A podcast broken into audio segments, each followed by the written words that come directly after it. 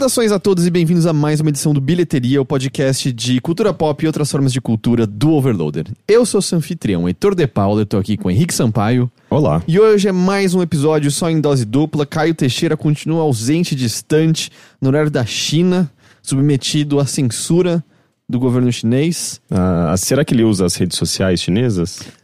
Pior que eu acho que ele usa internamente algumas. A gente já usou durante o tempo no IG um, um, um Messenger que era chinês, eu acho. Ou foi comprado por um grupo chinês. Eu não me lembro, eu não me lembro agora tal. Não me lembro. Mas é, mas é amordaçado sem poder falar nada. Caio Teixeira continua distante.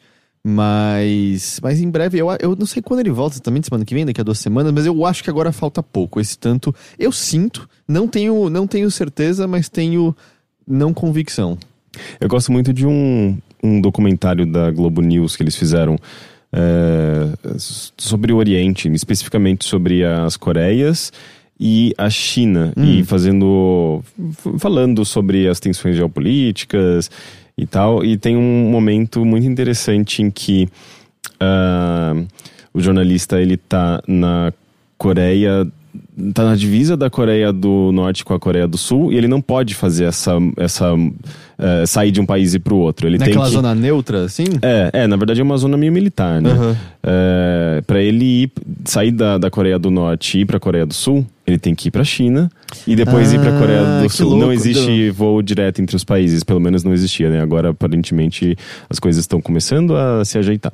Mas é, era muito interessante porque ele, ele não tinha nenhum acesso à internet na na Coreia do Norte. E obviamente é, além de ser tudo censurado é tudo muito limitado assim né? Tipo ah, teleco- telecomunicações e tudo mais. E é, eu gosto muito de um, de um comentário dele que ele sai da Coreia do Norte né para ir para Coreia do Sul e para isso por isso ele passa na China e quando ele chega na China, ele fala: "Ah, Nossa, mas é tipo, é, é- é- dá um alívio, né? Você poder se reconectar ao mundo, né? Tipo, a internet. Isso, isso, isso porque Isso eu porque estou é na China, China. que é um lugar onde é completamente censurado e não tenho informação plena. Diferentes níveis de censura, assim. né? É, é, assim, tipo, se na China é, é horrível, imagina na Coreia do Norte. Não, e é muito louco, é só você pegar algumas pessoas, tipo, é, teve uma matéria, é, umas matérias recentes do Fantástico, ele não sei porque eles estavam bem focados, né? Tipo, a Globo tava, tinha, tava, tava produzindo muito conteúdo da Coreia do Norte e Coreia do Sul. E Acho que por tinha- conta da- dos desenvolvimentos recentes, né? Em torno da conversa entre as é, duas. Mas eu acho que isso, isso era anterior Ah, a, tá. a- a- esses, a esses acordos diplomáticos.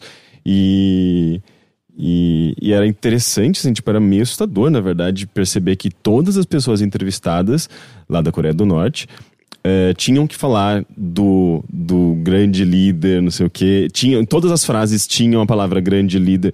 É quase como se elas fossem, talvez, treinadas, sabe? Tipo, Como se fosse um media training, assim, pra. eh, se não, sei lá, se você não falar isso, você será preso. Tipo, deve ser alguma coisa muito horrível pra Sim, elas sim. terem se comportado dessa maneira, sabe? Tipo, é, mu é muito louco, assim, tipo, qualquer. Assistam qualquer documentário sobre Coreia do Norte, que é, é um, é, um, é um negócio muito fascinante e difícil de entender até, né? Porque você pega uns, um- um- uns locais, assim, tipo, umas, umas áreas mais centrais, mais importantes que eles usam como. é, é, como se diz? É, cartão postal, né? Tipo, e, e de fato, assim, tipo, tem uma organização e tem uma beleza e tudo mais, meio assustadora, mas ainda tem. É, é, que parece até tipo é, você uma coisa meio não- não- que você não espera de- daquele país, né? Mas é muito tudo. pro resto do mundo ver, né? É, E, porque de resto é um lugar muito pobre, as pessoas trabalham, elas são basicamente escravas do governo, elas trabalham, é, é, elas mesmas produzem as estradas, sabe, tipo pessoas comuns pegando pedras e colocando nos lugares, sabe, tipo encaixando pra criar estradas. É muito louco, sabe, tipo, é um negócio assustador. Eu lembro, isso já faz uns bons anos, mas o Drew Cannon, que era da Giant Bomb e hoje em dia é do, do Cloth Map, ele viajou pra Coreia do Norte, né? Porque existe um- uma espécie de viagem turística que você pode fazer. Justamente você pega um voo da China e aí você vai, mas assim, obviamente é um passeio extremamente regulamentado Ah, pelo, pelo governo Você não pode fazer o que você quiser, eles que delimitam a E viagem. aí ele mencionava isso, assim, o tempo todo, assim, de você ver coisas, que ele foi num, num negócio musical que eram de crianças e ele falava assim que era ridiculamente lindo, mas você Uhum. não tem como ver aquilo e não imaginar o que tem por trás Sim. do treinamento dessas crianças, o que tá acontecendo exatamente. É muito louco. Tudo que é, é, é, espetáculo, musical, é, é, coisas é, tipo. É, como que. Como, passeatas e, e- Passeatas não. Como se diz? É, em inglês é parade. é, paradas, né? É, é tudo muito grandioso e com um- uma precisão cirúrgica, assim, tipo, de movimentos. Você percebe que, tipo, são pessoas muito bem treinadas, que existem basicamente para em função dessas apresentações, sabe? Tipo, são coisas absurdas, assim, tipo, de de do quão sincronizado eles são tipo mesmo se você pega o, o exército né tipo andando é muito impressionante assim mas ao mesmo tempo é, tipo tudo isso existe em função do grande imperador Aham, tipo, é, todas as custo da histórias humanidade pra isso, pra isso ser criado? é, é muito bizarro, assim. Todas as histórias são sobre o grande imperador. É tipo, é, é um negócio tão, mas tão distópico, assim, que, que você, você vê, você, você acha que é um, sei lá, uma história de um filme, mas aquilo existe, sabe? É real. A gente que não. Isso, isso que não chega até a gente porque é tudo muito fechado, né? Sim. Um mundo muito. um país muito isolado. É, Eu, eu vi muitas pessoas falando sobre como, ah, você lia 1974 e você lia sobre dupla ideia e falava, ah, faz mais sentido no livro, mas que ideia ingênua, a gente nunca veria isso de verdade, né? E aí, e aí a realidade prova pra gente que tudo pode ser mais esquisito do que a gente jamais antecipava. Make oral fiction again.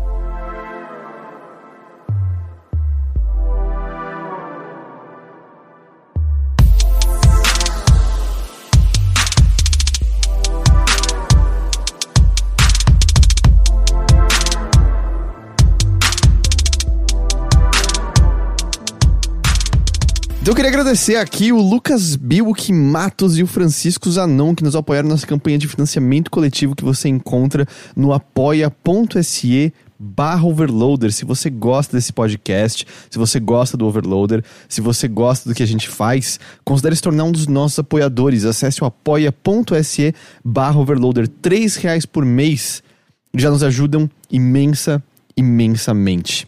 E eu também queria deixar um aviso aqui pra não te deixar confuso, porque na semana que vem o Bilheteria não vai ser lançado no seu dia normal. O Bilheteria é gravado né, toda terça-feira e lançado na quarta, mas na semana que vem ele vai ser gravado na quinta e lançado na sexta, porque o Mothership vai ser gravado na terça e lançado na quarta-feira. Tem relação com, com uma, uma publicidade fechada do podcast, que vocês vão saber semana que vem. E aí a gente precisava dessa data especificamente. E aí, por conta disso, na semana que vem unicamente vai rolar essa inversão. Depois disso, tudo volta exatamente ao normal, como é hoje em dia, ok? Ok. Mas enfim, Henrique Sampaio, isso aqui é o Bilheteria. Eu já falei, isso aqui é uma terça-feira. E a gente tá aqui pra falar sobre coisas, sobre o que a gente anda vendo, o que a gente anda sentindo, o que a gente anda pensando, o que a gente anda querendo dizer sobre coisas que experienciamos, não é isso? É, tá, deixa eu ver. Eu posso comentar inicialmente de um filme que eu assisti há algum tempo, então ele não tá tão fresco na minha memória. E além disso, é um filme indiano. Hum. E isso dificulta um pouco. Termina com dança? É um, é um filme de Bollywood, é um filme musical. É, e, e- e é também um filme épico, histórico, e eu percebi que eu não sei nada sobre a história da Índia, então eu não vou entrar nos, nos pormenores da, da trama política do filme. Mas eu consigo comentar alguma coisa sobre é, o romance em si, que, é, que eu achei Hum. Mas interessante. qual o nome do filme? É, o nome do filme é Bajiral Ma... Peraí, deixa eu pegar o nome certinho. Bajiral? Eu quero saber se eu tô fa- pronunciando corretamente.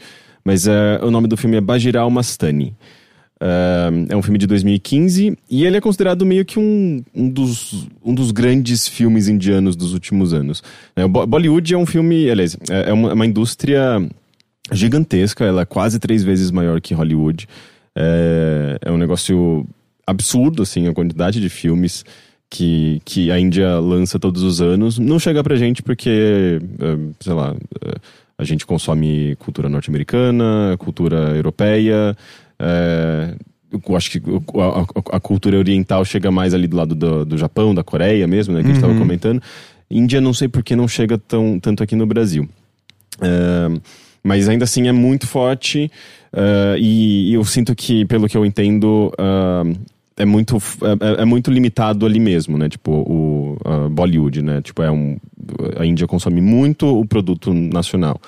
Uh, e esse filme, ele ganhou vários prêmios, é um filme que passou, tipo, uma, mais de uma década em produção, uh, com, com troca de atores, deu problema, tipo, eles tiveram que refazer muitas coisas, foi um filme caro, aqueles, aquelas produções mirabolantes, absurdas, que passam uma década inteira, sabe, tipo, enfim, e...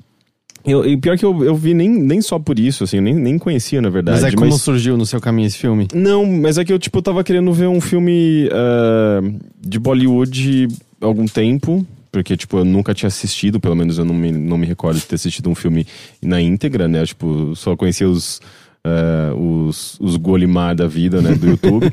e eu falei, meu, eu preciso ver, eu queria saber como que é, pra pelo menos ter uma ideia. E... Slumdog Millionaires conta como filme indiano ou é americano, na real? Não, é uma produção uh, Índia-Estados Unidos, né? Mas eu acho que é mais um filme americano, porque... É, aliás, não é um filme americano, é um filme inglês, né? Eu não sei se a produção é americana, mas o diretor é inglês, né? O Danny Boyle.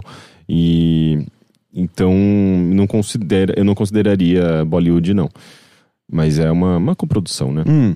E esse aqui, o, o Bajiral Mastani, é de fato um filme indiano, é sobre a história da Índia, é um filme épico, é um romance e é um musical clássico, como a gente conhece tão, tão bem, né? Tipo, das, da, dos, dos memes, dos vídeos virais do YouTube. E, na verdade, eu, eu conheci ele a partir de uma cena musical, né? Que um amigo meu falou, ah, tem um filme bonito aqui que eu tam também tenho vontade de ver. Daí ele mandou para mim essa cena, que ele já, já tinha visto, uma cena famosa, né? Também que por ser muito bonita, eu acho que as pessoas é, compartilhavam muito, né? Tipo, ah, sem, mas bonita sem mesmo. É, é, não, é de fato, muito bonito. Porque as coisas que eu vejo mais compartilhadas é tipo cenas de guerra com coisas bizarras acontecendo em filmes indianos. não, é, assim. óbvio, você vai se deparar com isso, mas. Uh, não, esse filme, ele de fato é muito bonito e essa cena, é, eu acho que ela é muito vista pelas pessoas no Ocidente também, muito por conta disso, né? E, e daí acabou me despertando, despertando o meu interesse, eu fui atrás e assisti com uns amigos. E, e é muito interessante porque, de fato, assim, é uma produção absurda. Uh, tanto de, de, cenários, né? Recriação de cenários, o tamanho das coisas, uh, uh, os detalhes de, de figurino, de sabe, aqueles, aqueles palácios suntuosos e, e com cheio de, de, detalhes geométricos, sabe? Tipo, e justamente com uma direção também que é, exalta tudo isso, uhum. sabe? Com uma simetria, com, com paletas de cores perfeitas, sabe? Tipo, tudo muito perfeito e planejamentos perfeitos e composições incríveis. É um negócio, assim, impressionante visualmente. Eu acho que, inclusive, é, é o maior, maior mérito desse filme, é o seu visual, assim. É, tipo, é, é, é na maior parte do tempo é de encher os olhos. Uh, a parte, justamente a parte que eu menos gosto, eu acho que é a pós-produção, assim, de. Sei lá, tem umas cenas meio animadas, não animadas, na verdade a cena de crédito, por exemplo, eu acho horrorosa, sabe? Tipo, é justamente porque é um negócio histórico, então você tem meio que umas pinturas, uns desenhos, anima... sabe? Tipo, animação... De crédito de abertura, É, de diz, crédito, tá? de, crédito de abertura. Uh, sabe, sei lá, é, jogo de baixo orçamento, que é a cena de introdução, é tipo um, um quadrinho animado, ah, só que não, tá, é, uhum. não é animado assim, frame a frame, é só tipo uns, uns umas figuras 2D se movimentando, do, sabe, tipo, de um lado pro outro. É meio isso e meio feio. Daí, daí, tipo, tem umas, uma coisa meio discrepante às vezes, sabe? Tipo, às vezes o filme é muito bonito, às vezes é muito feio. Mas eu acho que a beleza, em geral, é, tá mais presente do que a feiura. Aliás, muito mais presente. E, e ele é um filme sobre um, tipo, um primeiro-ministro de um império. Uh, pelo que eu sei, ele é, ele é histórico, ele é. Uh, eu não sei se é tipo, sei lá, história oficial, mas, mas é, é, é algo conhecido na Índia, sabe? Tipo, uh, histórias antigas.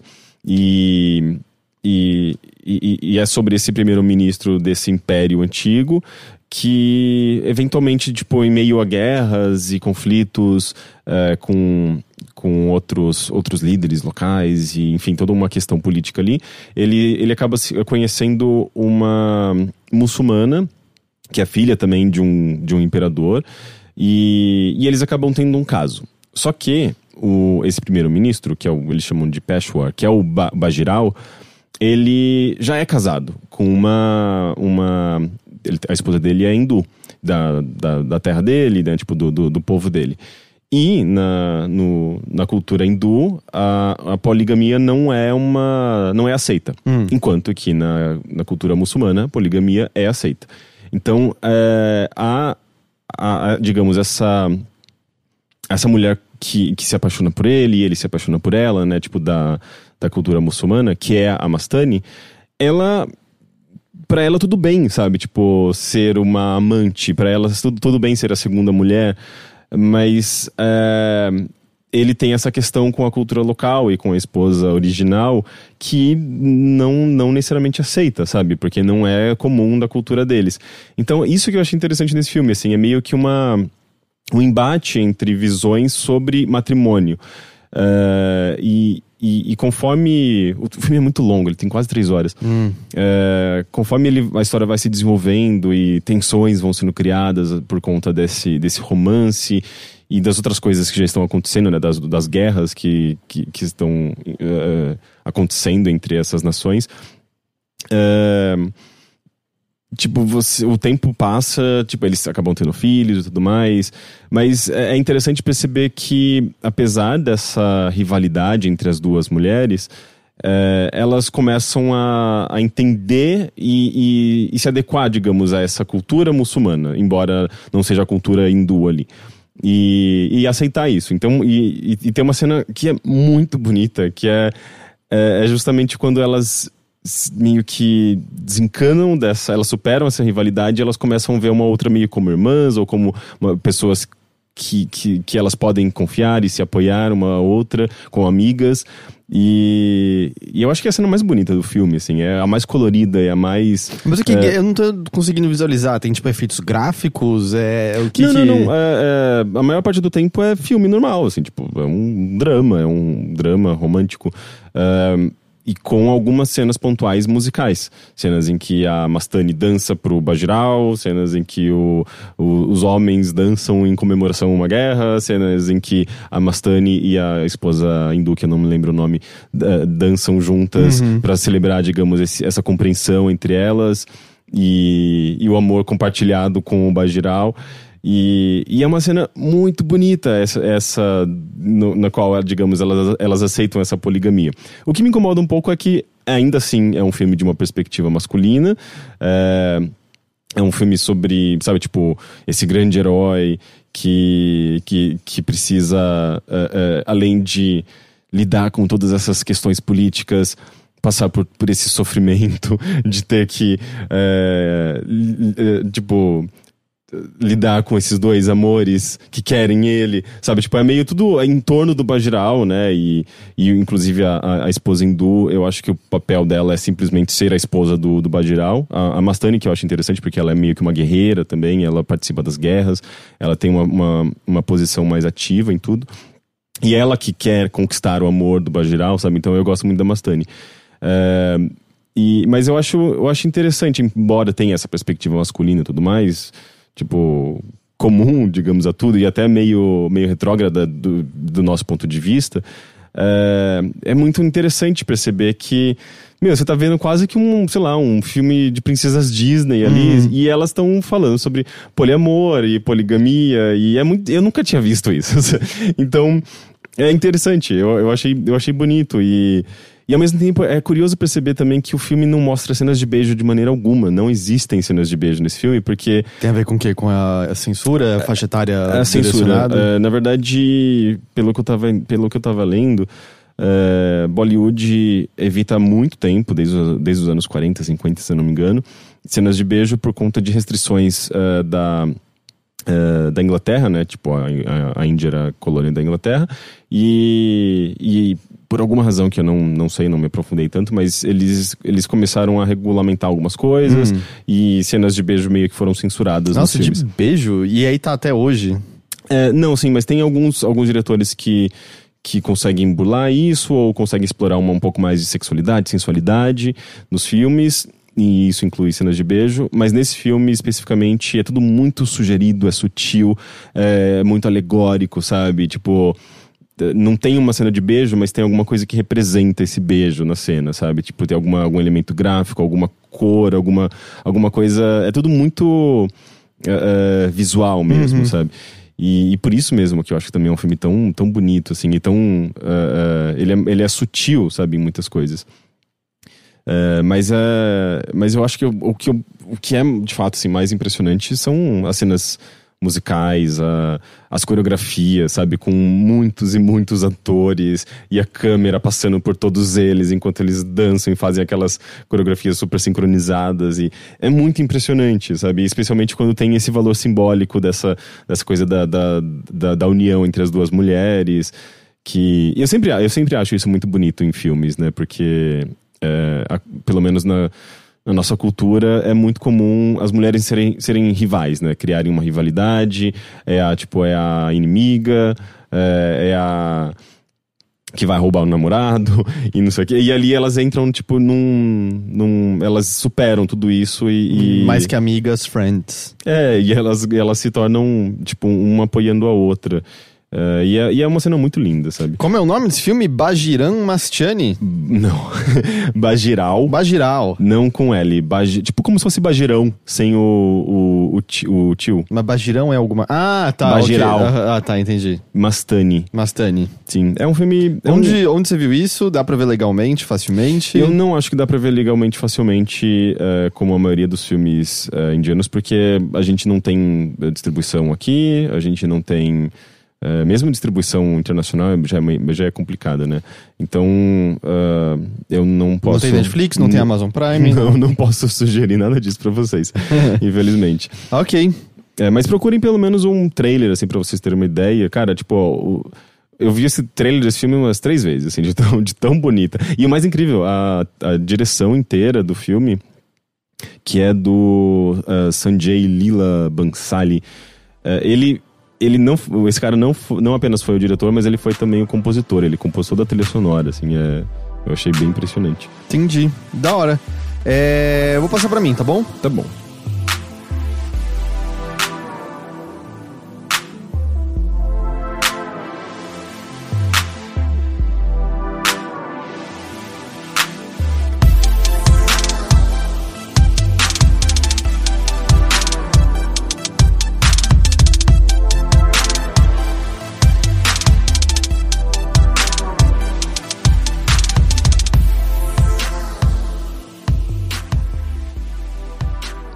Então, o que eu queria falar sobre, Rick, é Halloween. Ah, mas todo ano tem. É, mas eu tô falando não só da data. Eu tô falando do filme. O ah, novo mas Halloween. todo ano tem. Fazia tempo que não tinha um novo Halloween, na é, real. verdade, né? O É. último foi aqui, aquele H20. Eu não sei se o último foi o H20, mas eu sinto que fazia tempo. Fazia tempo que acho que não saiu um novo Halloween, e eu acho que fazia tempo que Halloween era sinônimo de.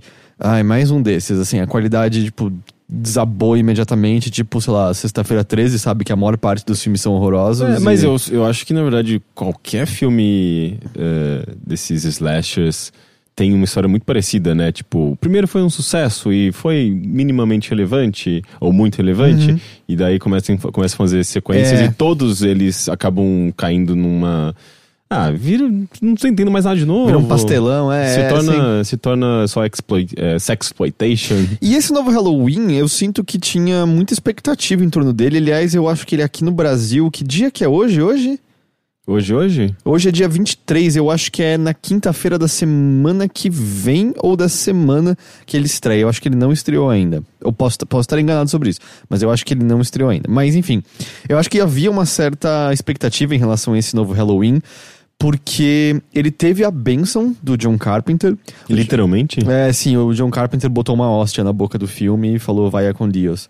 Eu acho que o John, Car John Carpenter foi o foi, tipo, produtor executivo, e eu acho que ele também trabalhou na trilha sonora desse filme, né? Porque ele é o compositor do, do tema original. Ele fez muitas trilhas dos próprios filmes, né? Em grande medida. Não, mas é só. Você põe um tecladinho ali e você vai. é não é muito difícil. Você tá que tá hoje, né? Hoje você tá especial.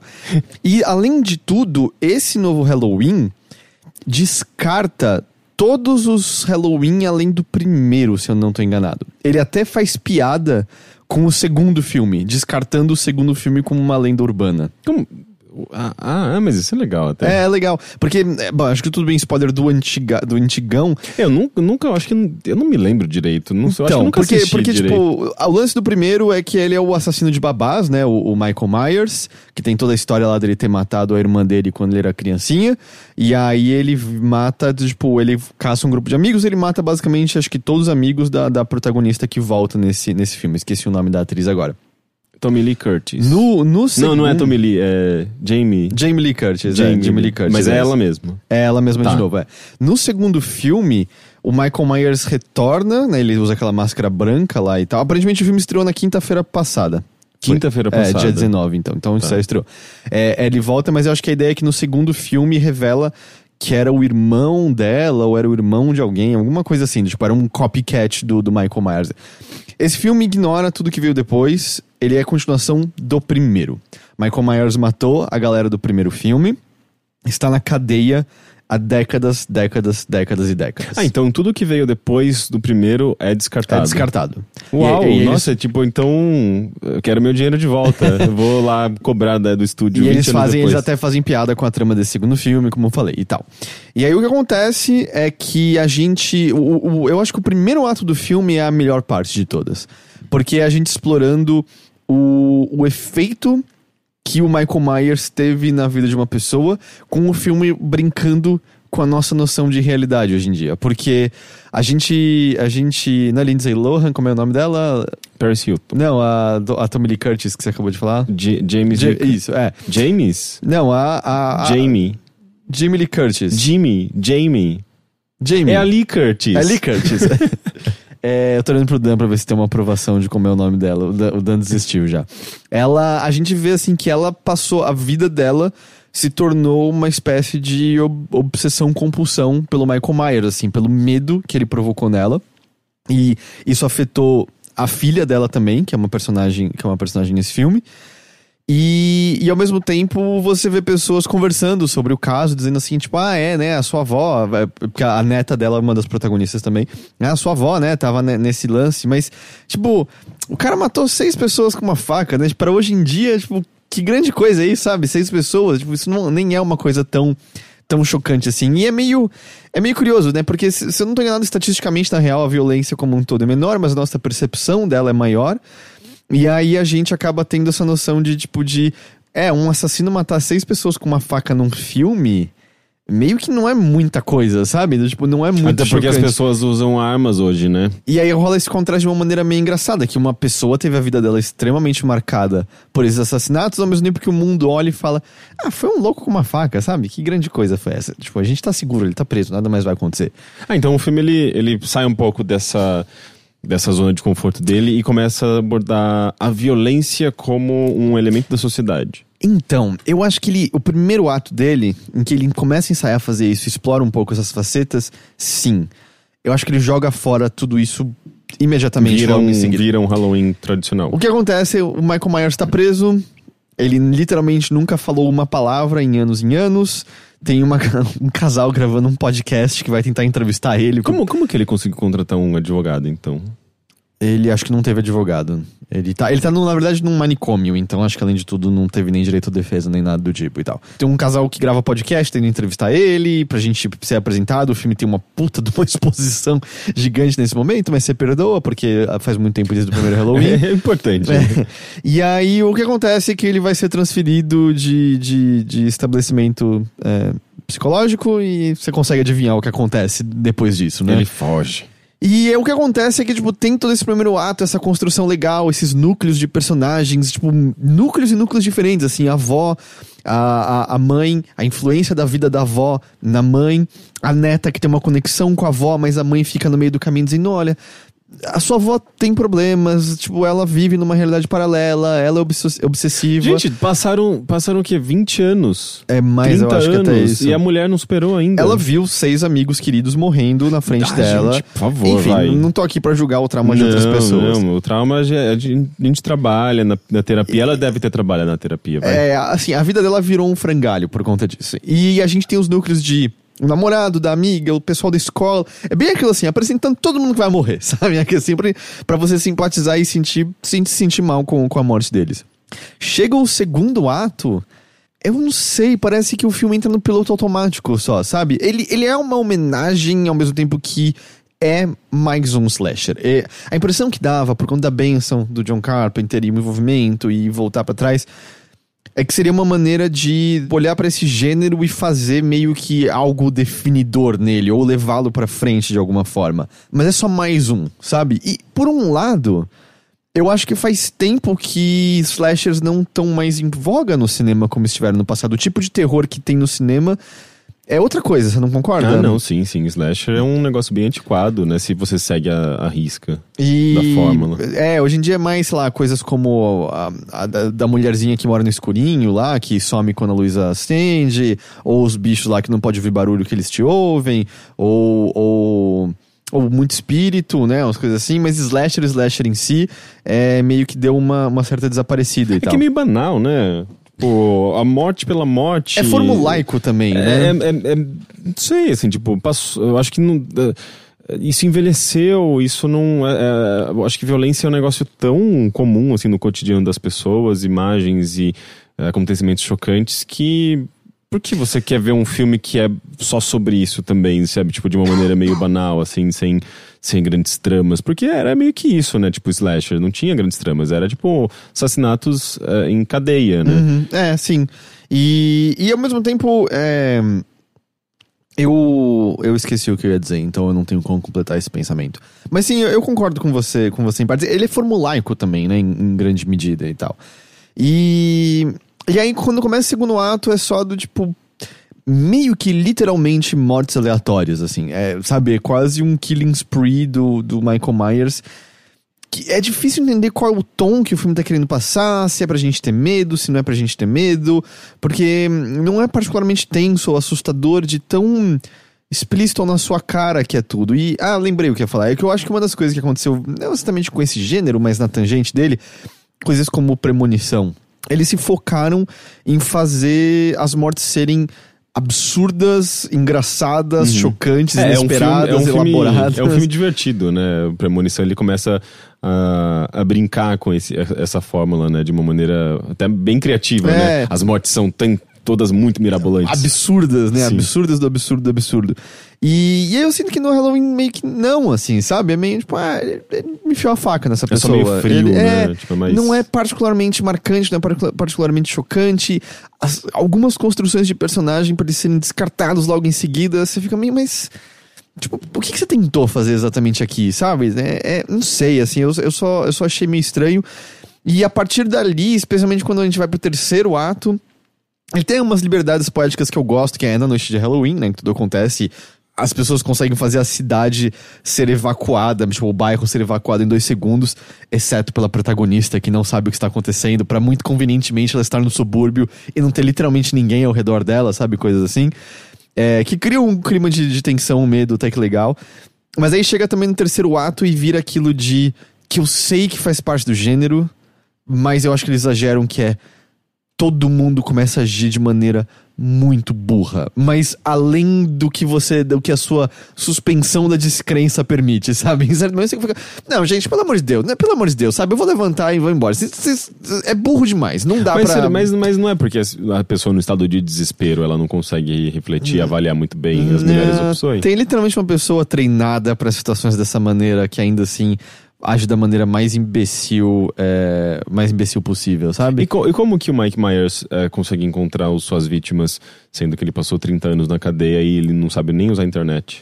Ah, ele meio que mata aleatoriamente, mesmo, mesmo, mesmo. Não, mas como que ele chega até as pessoas que ele, ele, ele tá, tá, tá se vingando? Ele conhece. É, é a, me- Então- a mesma mulher do Ah, primeiro então, filme. no geral é aleatório mesmo, mas existe uma coisa meio mística dele ter uma conexão para com a máscara e o filme tenta dizer que ela ter sobrevivido definiu também o Michael Myers todos esses anos. A máscara sai dele? Nesse filme ele começa assim, Ah, tá. mas nunca aparece o rosto dele.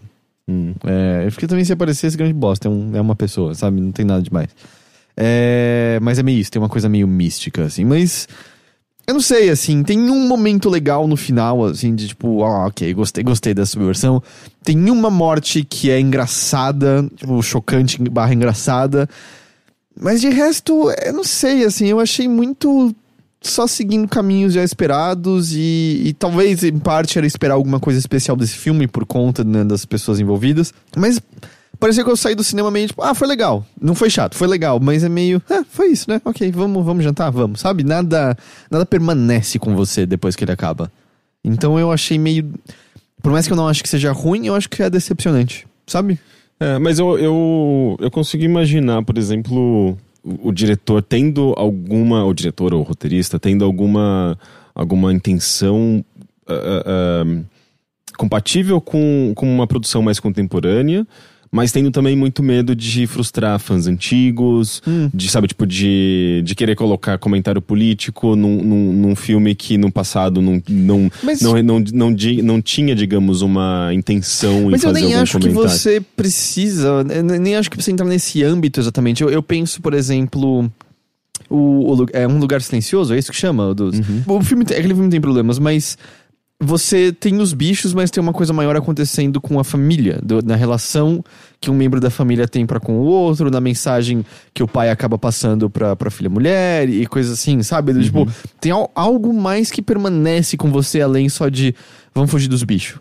Ou, se é pra ser mais focado em tensão, fudeu, olha os bichos, eu acho que aí o filme falha. Ele não consegue fazer o que Alien faz, por exemplo, que é tenso pra cacete. O que, que a gente faz nessa situação?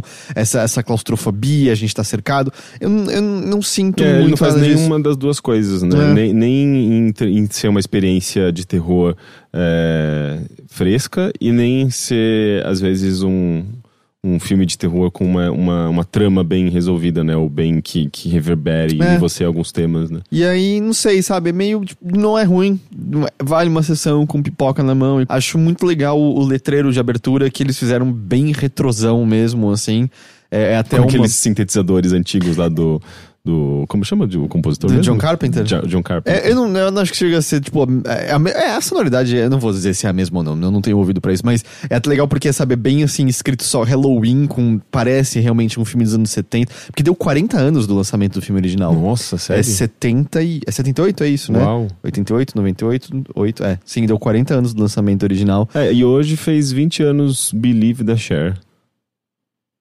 E Gente, aí- mas é sério, essa música é um, é um dos maiores hits, hits da música dançante dos, dos últimos, das últimas décadas. Ok. Eu só tô, falando, só tô complementando a- Ok. a, cronologia das coisas. Tem HB. eh, Primeiro tem Halloween, Halloween, depois Believe. E agora Halloween de novo. O que, que, que você tomou antes de É que eu vi que, que de fato fez Believe. Que tá? Believe fez 20 Tipo, anos sou hoje. eu, Dan, sou eu. É água, sou eu. Eu que. Be- eu... Believe fez 20 anos Ok, hoje. Eu só tô mostrando como a gente é velho. Halloween é velho, Believe é velho, a gente é velho. E aí... Mas é muito legal porque é uma... É, é em, é em, tipo, reverso uma abóbora derretida com a- o fogo dentro e a abóbora de Halloween, sabe? Se recompondo e tal, e aparecendo. É super simples, mas remete a uma estética mais antiga. Eu acho que funciona, assim. Mas... É isso, é um filme, é um filme ok. É, eu acho que ele não é ruim, mas eu acho que não tem nada nele que seja particularmente incrível. E a Jamie Lee Curtis, tá bom? Porque ela sumiu do cinema, né? Ela sumiu? Eu não Eu sei. não lembro dela, sei lá, em filmes dos últimos 10 anos, assim. Realmente não é um rosto eh, comum atualmente. Ela tá, mas eu gosto especialmente da que, apesar dela não ter um, um papel de, de grande destaque, a atriz que faz a. A neta- aliás, a, a neta- filha, na verdade. Que o nome dessa. a- Ela, ela eu já, já vi com certeza em outras coisas, em outras produções. Judy Greer, acho que é isso? É, de nome eu não sei quem que é. É- Ela mesma, ela mesma. Ela fez é, Trem para Paris, Homem-Formiga e Vespa. Ela fez Kirin. Ela fez. O que, que tem aqui que você conhece que ela fez? Ela já fez Homem-Formiga, já é alguma coisa, é um, é um rosto comum. Eu não vou lembrar de qualquer forma, eu preciso ver uma foto. É, eu não consigo pensar em alguma coisa de grande destaque que ela fez, mas se você olhar para pro rosto dela, você conhece com certeza, sabe? Ela fez aparentemente Planeta dos Macacos a Guerra, ela, fe, ela faz alguém em Archer, enfim, é meio isso. E isso é Halloween, então é, eu, eu tinha sido corrigido, mas aparentemente tinha sido corrigido erroneamente. Estreou nos Estados Unidos semana passada, mas não estreou ainda aqui no Brasil. Tá bom? Ok.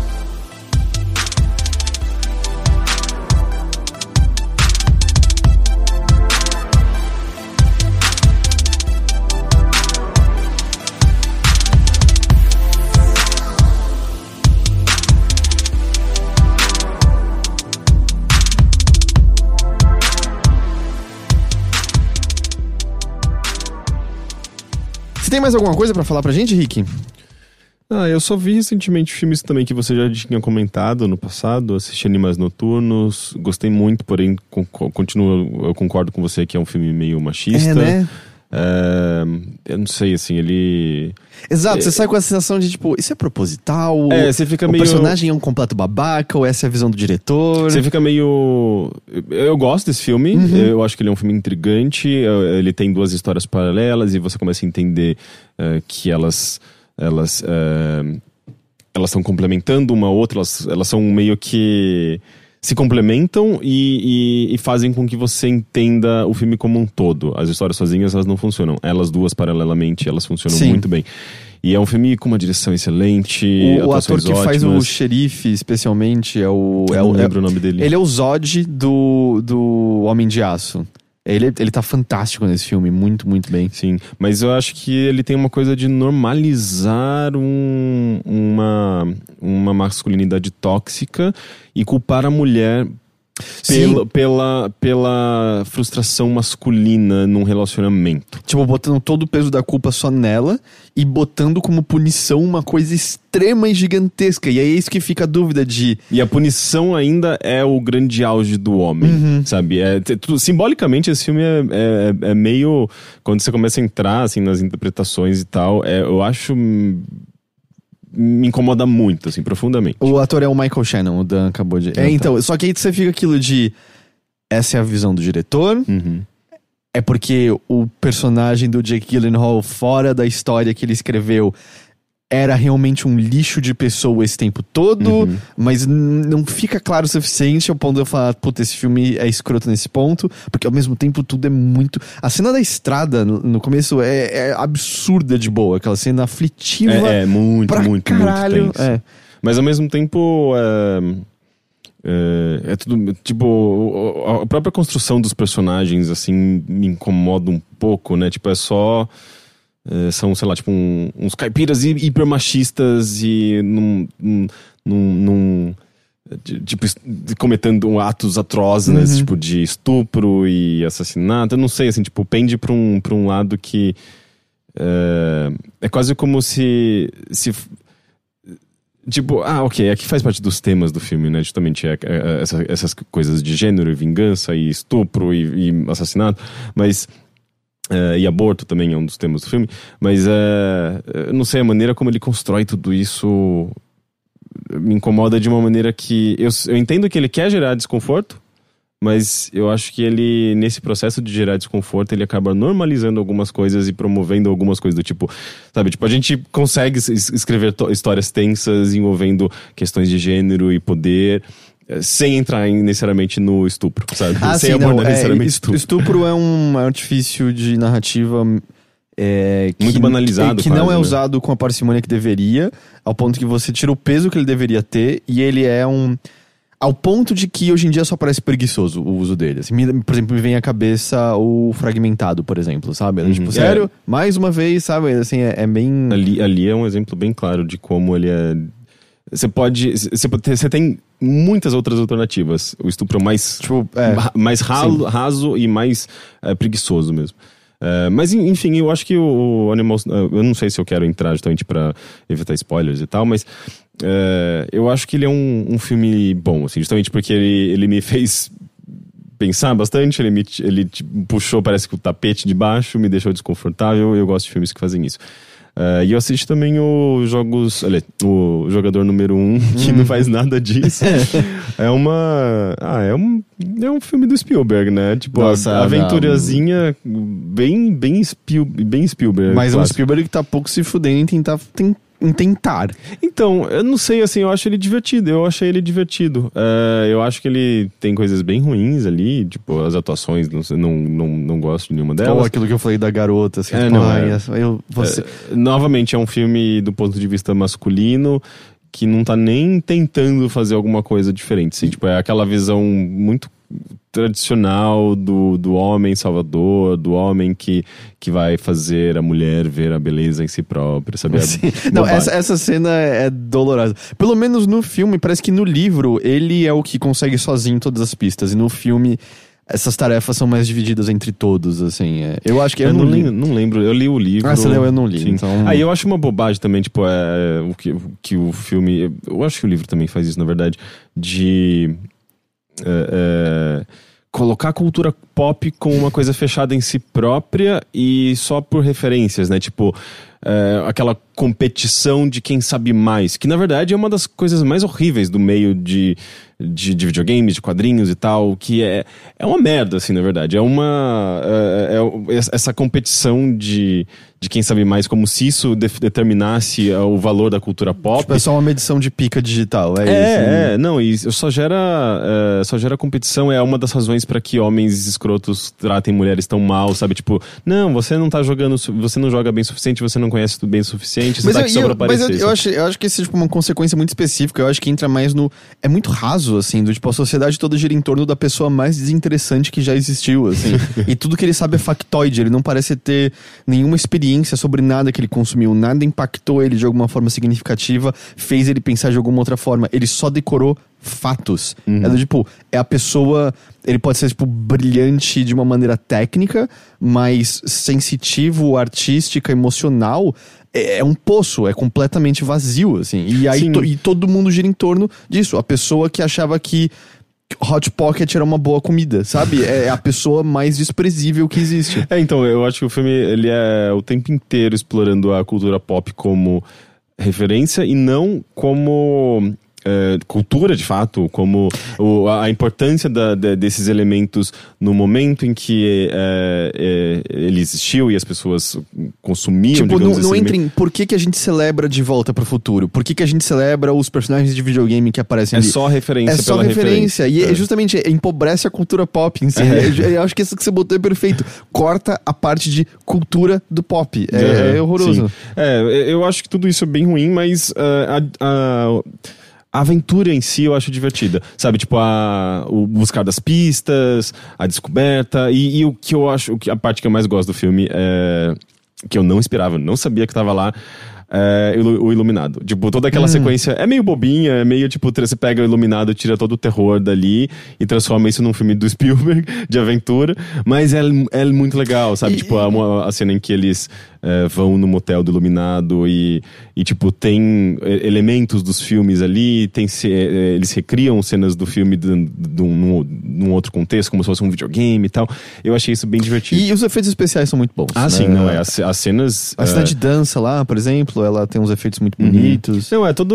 O filme, é, dá pra dizer que é uma animação 2 é uma, uma animação 3D, né? Tipo, uma- sei lá, 80% do filme é animação, é dentro do- da realidade virtual, né? E tudo ali é 3D. Então, e as cenas do mundo real na fábrica do- dos inimigos, é impressionante quão sem graça elas são.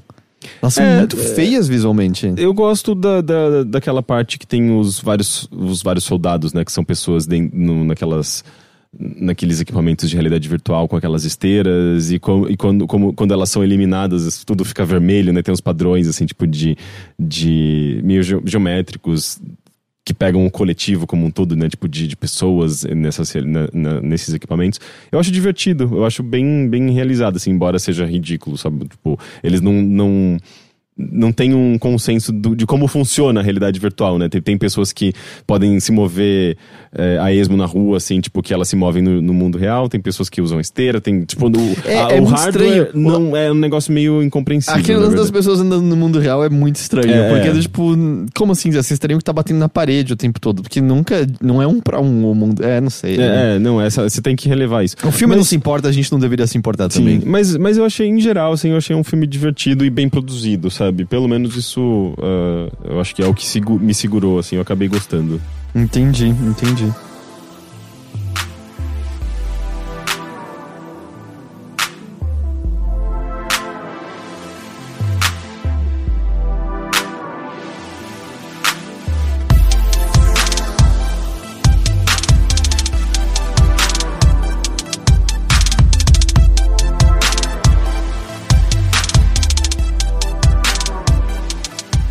Eu tenho mais umas coisas que eu quero falar sobre. Hum. Eu assisti Para Todos os Garotos que Já Amei. Qual que é esse? É um filme do Netflix que é meio uma comédiazinha romântica pra pré-adolescentes, pra jovens adultos, que entrou pro Netflix não faz tanto tempo assim, eu acho. É isso, para todos os garotos que já amei. E vou dizer, eu, eu tava precisando de um filminho assim, uma mão com Leve, açúcar, que tipo, fosse só leve, fosse só meio good vibes e, tipo. é, a, a a história é, é- é bonitinha, bobinha. É uma garota que, quando ela tem um crush muito forte, quando ela se apaixona por alguém, ela deve ter, sei lá, tipo, 14, 15 anos. Mas é quando ela sentia um- uma afeição muito grande por um garoto que ela não tinha coragem de conversar, de fazer alguma coisa sobre. É, ela é muito fechada socialmente. Ela escrevia uma carta declarando o amor dela, botando tudo pra fora. Guardava essa carta e de tempos em tempos, quando ela precisava retornar isso que ela sentia, ela abria essas cartas. E acho que ela tinha acho que cinco cartas de, de, de, de garotos que ela já amou. E tem treta porque um deles é o namorado da irmã dela, por exemplo, da irmã mais velha. E aí acontece que um dia essas cartas são enviadas, sem que ela saiba exatamente por quê. E esses garotos se veem de repente meio tipo, peraí, como assim? Você sente isso aqui por mim e tal? Quem que envia a carta? Ah, isso é no filme explicado, Ah, ok. não, não vou. É, é enviado, é isso. E aí meio que é o conflito adolescente dela, meio do tipo, e agora esses garotos sabem disso, especialmente em relação ao. Puta, o ex-namorado da minha irmã viu isso, eu falando isso dele, criando uma puta sensação ruim. E ela começa meio que fazer um joguinho, e é muito clichê de filmes que a gente vê na sessão da tarde com a romântica, ela faz um jogo com o outro que ela combina de. A gente vai fingir que a gente tá namorando. Assim ele nunca vai chegar perto da gente e vai estar tudo ok. Beleza? Beleza. E o filme é isso, são esses pequenos conflitos de. de ela se aproximando dessa pessoa com quem ela tá fingindo, ela não entendendo o que ela sente direito por, por- pelo ex-namorado da irmã, ele tentando se aproximar, e eles eram muito amigos antes, a amizade deles acaba nesse processo, o que aconteceu, e ela se descobrindo no processo, ao mesmo tempo que ela tenta também se posicionar em relação à família. Mas é, apesar desses, desses conflitos, assim, é um, é um filme, assim, muito de pessoas que não tem nenhum problema econômico à vista de maneira nenhuma, vivendo em mansões absurdas com carros à disposição. É, tipo, nem- o pai é o cara mais compreensível e legal do mundo, ela tem uma puta família que apoia ela pra caramba. Assim, tipo, todos os conflitos, vamos dizer, mais políticos e, e- e emocionais e econômicos e sociais. Esquece, nesse mundo isso tá tudo certo. É só esse conflito bem pré-adolescente mesmo nosso, em que é só isso que existe no mundo. E, e foi gostoso como uma distração, como. um- E o filme é bonitinho. Tem algumas coisas legais, como.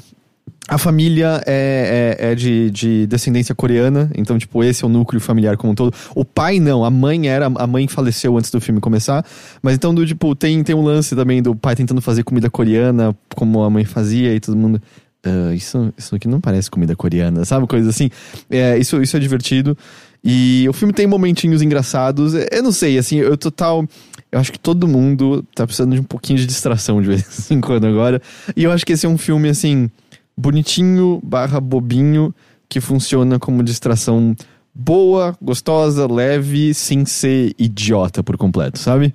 Então eu acho que fica uma, fica uma recomendação pra quando você estiver precisando desse momento, assim, de, de botar o pé no freio um pouquinho, sabe? Assim, você quer assistir uma coisinha antes de dormir, mas você não, não quer ficar com a cabeça muito cheia? Pra todos os garotos que já amei. É uma, é uma opção. Ok, é, mas eu prefiro, eu prefiro coisas que me derrubam mesmo. Entendi. Acho que a única coisa que eu achei bizarra é que a qualidade do áudio desse filme é meio baixa. Tipo, a captação dele parece meio problemática algumas vezes. Nossa, isso é uma coisa que eu nunca reparo, eu acho. Talvez porque normalmente os filmes acertam. É, então eu, eu, eu não me lembro de em memória recente ver um filme com cenas que parece que foram gravadas num banheirão, sabe? Coisas assim.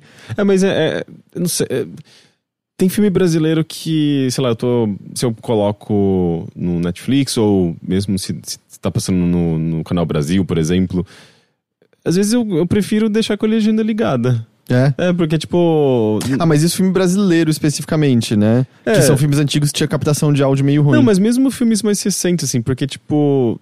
eu- Eu não, eu não sei se, tem, se, é uma, se é uma questão de captação de áudio, ou de eu não ouvir direito, ou, ou se é porque, tipo, às vezes o, volume tem uma equalização meio ruim, assim, tipo, de coisas ficarem muito altas e quando os, os atores falam, a voz sai um pouco mais baixa, né, do que os efeitos especiais, assim, ou, aliás, do que os efeitos sonoros ou da, da música. Mas, não sei, quando eu tenho a poss- possibilidade de deixar a legenda ligada, eu gosto, sabe? Eu, eu sinto que em coisas americanas a gente acostumou com legenda e é muito normal ter umas cenas que são quase sussurradas, assim, que é meio do tipo, ah, não é que eu não tô entendendo a língua, eu não tô conseguindo literalmente ouvir o que você tá falando, Hum. sabe? E, e, é, é, no caso de, de filmes de Hollywood, né? Esses filmes de cinema de grande produção, como o próprio Jogador Número Um, eu acho bizarro, assim, como o efeito, efeito sonoro, é, especialmente das partes mais explosivas, assim, são muito altos e as vozes, em geral, são, sei lá, 10 vezes mais baixas Você do não que tava, sei lá, com ligado 5.1 sem querer? não, não, tipo, sei lá, eu nem tenho home theater em casa. Eu deixo, sei lá, eu acho que no som normal. De, eu não sei, eu tenho que checar, mas eu acho que o, o som da, da minha TV é padrão. E, e daí eu, eu fico brigando com o volume, né? Tipo, na parte que a ação já, já, já, já passou. Você vai baixando, baixando, é, baixando. Eu, eu- eu aumento né, o volume pra poder ouvir a- as vozes, e daí na hora que chega numa cena de explosivo tem que abaixar o volume, porque senão todos os vizinhos acordam, sabe? É, é péssimo. Entendi, entendi. É, enfim, para todos os garotos que já amei. A outra coisa, eu não sei se você sabe, Henrique, mas Doctor Who retornou. Sim, com a protagonista, né? É a Jodie Whittaker. É a primeira vez que o doutor é uma mulher, né? Porque eu imagino que a maior parte das pessoas nos ouvindo saibam, mas Time Lords podem regenerar e quando eles regeneram, eles mudam completamente de aparência, muitas vezes até com traços novos de personalidade. E na última temporada, ou já na. Não, já na. na aliás, temporada não.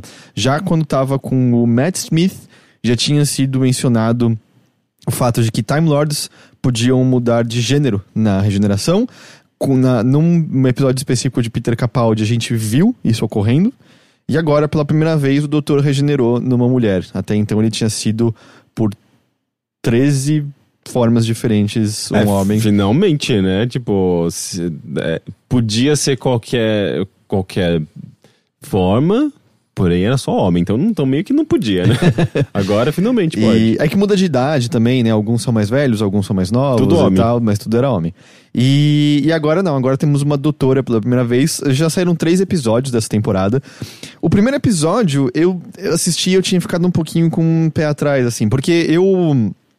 Tudo do Peter Capaldi, eu, vai, tudo não, mas quase tudo. Eu não achei o Peter Capaldi ruim, mas eu achei que os roteiros no geral estão uma porcaria. Quase todos os episódios eram bem, bem fracos. Peter com- Capaldi é o roteirista? O Peter Capaldi era o último doutor. Ah, tá. É, eu tinha achado meio muito fraco, com exceção de alguns episódios, mas put, eu tava ficando saco cheio de Doctor Who, eu tava quase meio pronto pra parar de assistir. E aí eu vi o primeiro episódio com a Jodie Whittaker e ela tava ótima, e ela parecia estar resgatando uma coisa que a gente tinha mais com o com o antes do Matt Smith, o eu esqueci o nome do o doutor mais legal de todos.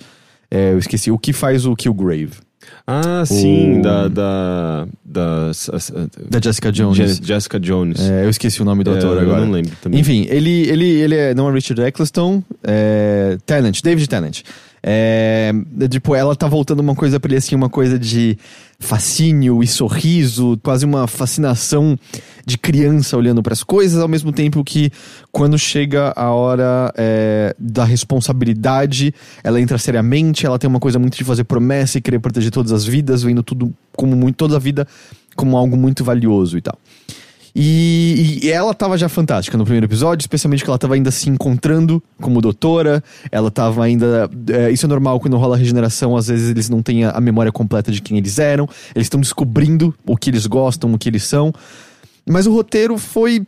Ok, assim, apresentou uma nova raça de, de alienígenas meio vilões que parece legal, mas foi um episódio com mistério, mistério, mistério, para aqui, exposição, exposição, exposição, resolveu, pum, sabe? É, não foi um episódio particularmente legal.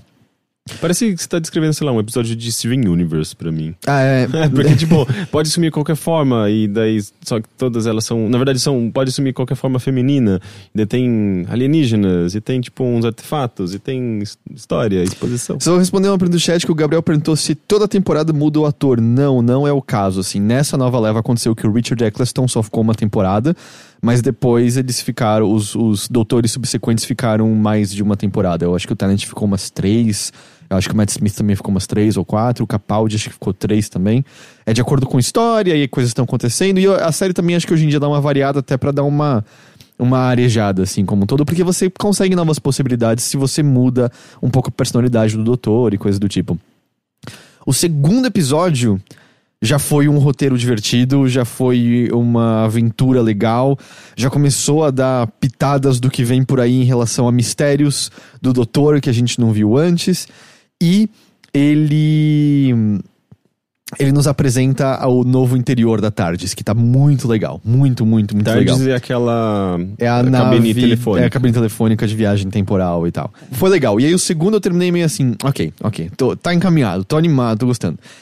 E aí o terceiro voltou Doctor Who a forma que me fez gostar de Doctor Who. E, e, especialmente, Doctor Who nunca fugiu de, ou pelo menos nessa nova leva, nunca fugiu de debater coisas importantes pro nosso tempo. E o terceiro episódio, a Tardes leva eles pros Estados Unidos, nos anos 60. E eles não entendem bem por quê. E leva eles pra uma cidade do sul dos Estados Unidos, acho que é Albuquerque. Extremamente racista ainda na época de Jim Crow. E a história do episódio gira em torno da Rosa Parks. A Rosa Parks é uma personagem lá. Quem que é Rosa Parks? É a moça que. moça mulher negra que sentou no lugar do ônibus destinado a pessoas Ah, brancas sim. e se recusou a levantar, foi presa por conta disso e acabou ajudando, junto de, de, de Martin Luther King e várias outras coisas, desencadeando os direitos civis. É, rolou um- um- uma greve grande em relação ao, à empresa de ônibus. E Teve, um- te- teve inclusive todo um movimento de. de é, de pessoas que se- desrespeitavam, digamos, essa, essa. Não sei se nem se era uma lei que separava, mas era uma coisa meio consentida, né? Todo mundo é, respeitava, digamos, essa, Ó, é, esse, essa- esse costume, né? não- Tipo, de separar os, os negros dos brancos. E, come- e começaram Não, mas, a... por exemplo, tinha uma lei. O episódio menciona essa lei, por exemplo. Se, Ah, é? se todos os brancos estão sentados em assentos brancos e negros estão sentados nos assentos negros, mas tem um branco de pé, era por lei as pessoas negras tinham que levantar. Então, Nossa. tipo, tá, tá, é, é. é. E, mas aí até mencionado assim, é um ano depois do, do, do- da Rosa Parks eh, sentar naquele lugar, acabou o lance na- em Albuquerque de, dos assentos de ônibus. Então, assim, ela foi muito importante pra desencadear. E o episódio gira em torno de tem uma figura que tá querendo fazer com que esse momento da Rosa Parks não aconteça. E assim, o episódio é, é muito legal de confrontar diretamente algumas coisas que episódios não confrontam de vez em quando, é, que séries não confrontam de vez em quando, porque ela tá com novos companheiros, a doutora.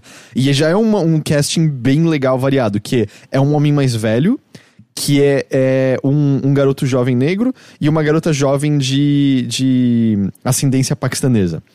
E aí eles chegam nessa cidade, o, acontece do tipo de literalmente violência física contra esse garoto, tipo, dele e do choque dele assim, de tipo, caralho, isso aqui é a realidade, né, nesse momento que a gente que a gente veio e tal. E a série, e eu tô amando o quanto isso vai deixar algumas pessoas putas, mas eu não sei se ele vai ser um vilão recorrente. Mas a série tá ensaiando de que meio que o vilão é meio que um preconceituoso de internet, mais ou menos, assim. Do tipo de, não, é, ele quer supremacia branca, ele quer do tipo minorias apagadas e tal. E é um bostolão completo, sabe? Ah, é, é tipo o vilão do novo Ghostbusters, É, né? por É exemplo. meio que... É o vilão da vida real, a gente pode dizer, sim, né? sim, mas é muito bom estar ali na série, exatamente, não medindo palavras. E com uma doutora agora, né? Uhum. É, então, assim, eu gostei muito do episódio. E, e não é só, vamos dizer, por conta da, da agenda política dele, que obviamente bate com, com, com, com as minhas crenças, mas é porque eu acho que o episódio é, tá super bem escrito, tá emocionante, tá, tá divertido. É, o, o que vai acontecendo pra eles manejarem todo esse plano e arrumar a linha do tempo para que as coisas aconteçam como elas deveriam acontecer. Ah, pois eu tenho certeza que o Bostolão da internet tá falando que essa temporada tá uma merda. Ah, bom, já tinham pessoas choramingando porque era uma doutora, né? Dizendo, tipo, Sim. arruinou a série inteira. Ah, meu Deus, meu doutor precisa ter um pinto, senão não é o doutor, sabe? Tipo, e ele nunca usa o pinto na série, então eu não sei qual é a importância e tal. Tá bem legal, tô bem animado pro que tá por vir. E esteticamente, do, tipo, porque isso é uma, é uma coisa que acontece, né? O, o doutor muda de aparência física e ele também sempre determina qual vai ser a, a vestimenta dele, que marca o doutor em grande medida. Então, o David Tennant tinha o lance de ser meio terninho ao star, o Matt Smith tinha o lance das gravatas borboletas, que ele te- sempre. Então as pessoas falam, tipo, gravata borboleta. Ele, gravatas borboletas são legais. Teve o lance do Fest por um tempo, o, o Peter Capaldi tinha uma coisa mais séria com o terno, e até engraçado porque. Ele tentou fazer uma coisa séria, que ele que escolheu a roupa do doutor dele. E aí tinha um dos episódios que ele mesmo fazia, fazia piada com alguma, alguém falando uma coisa da roupa dele. E ele falando, tipo, você gostou? É sério? Eu queria fazer uma coisa mais sombria, mas eu tô achando que eu só tô parecendo um mágico moderno. E é meio que um comentário que ele tinha em relação a como ele mesmo tinha decidido a vestimenta. E a Jodie Whittaker tá retomando mais uma coisa dos doutores da primeira leva lá do, do, dos anos 50, 60, que é uma coisa mais colorida, uma coisa mais mais eu não sei, uma coisa mais brincalhona mesmo, assim. Mas a, a, estética tá, tá muito legal, assim, tá muito legal. Gostei muito da estética da TARDIS no interior. E a nova chave de fenda sônica também tá muito legal. Tem uma coisa meio curvada, meio orgânica, assim, nela que, que eu gostei bastante. Tô amando os novos companheiros, então tô muito animado de novo pra Doctor Who de uma maneira que. Não por culpa do Capaldi, por culpa dos roteiros da, da leva do Capaldi, eu não tava sentindo. Uhum.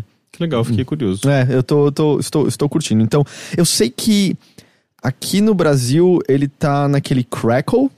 Uhum. É, então dá pra ver por lá. Eu não tenho certeza se o canal Sci-Fi tá passando, porque ele passava os antigos e tal, mas no Crackle tá, que foi como eu assisti. Tá? E é isso, eu tenho uma última coisa. Você não tem mais nada, né? Eu não, não queria transformar em monólogo meu, mas eu tinha uma última coisa que eu queria mencionar.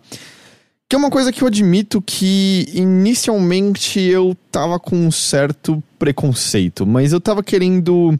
Eu terminei de ler o, o o Neuromancer, eu li os contos finais ali, o Queimando Cromo, o Johnny Mnemônico. Eu fiquei impressionado com. Eu tinha visto já o filme do, do Johnny Mnemônico e, e, já tinha visto um pouco do jogo do Johnny Mnemônico baseado no filme. O jogo qual? De qual console? É um jogo de FMV pra PC.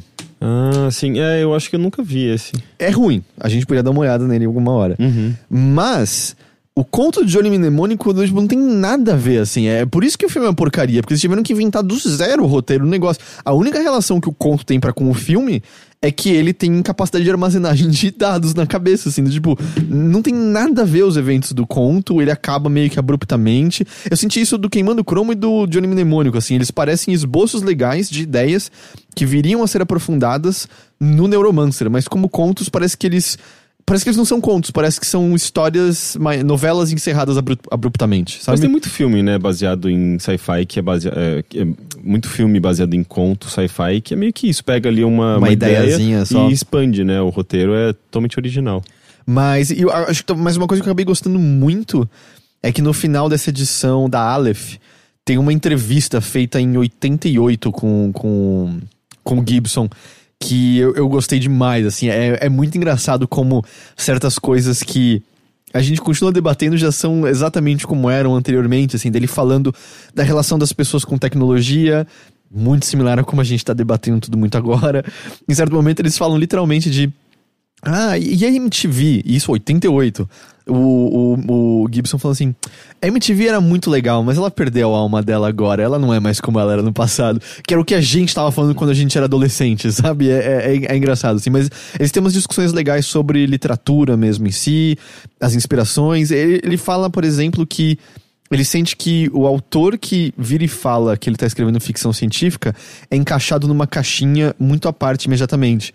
Mas autores que não se definem como autores de ficção científica, mas usam de, de conceitos usados na ficção científica, acabam sendo muito aladeados como, como grandiosos e, e, grandes obras, assim. Ele fala muito sobre como é só questão de você se encaixar num gênero e te olham como uma coisa lateral, mas você pega as ideias daquilo e bota num, num, num formato que as pessoas consideram arte maior, elas são celebradas, sabe? É bem legal, bem legal. Uhum.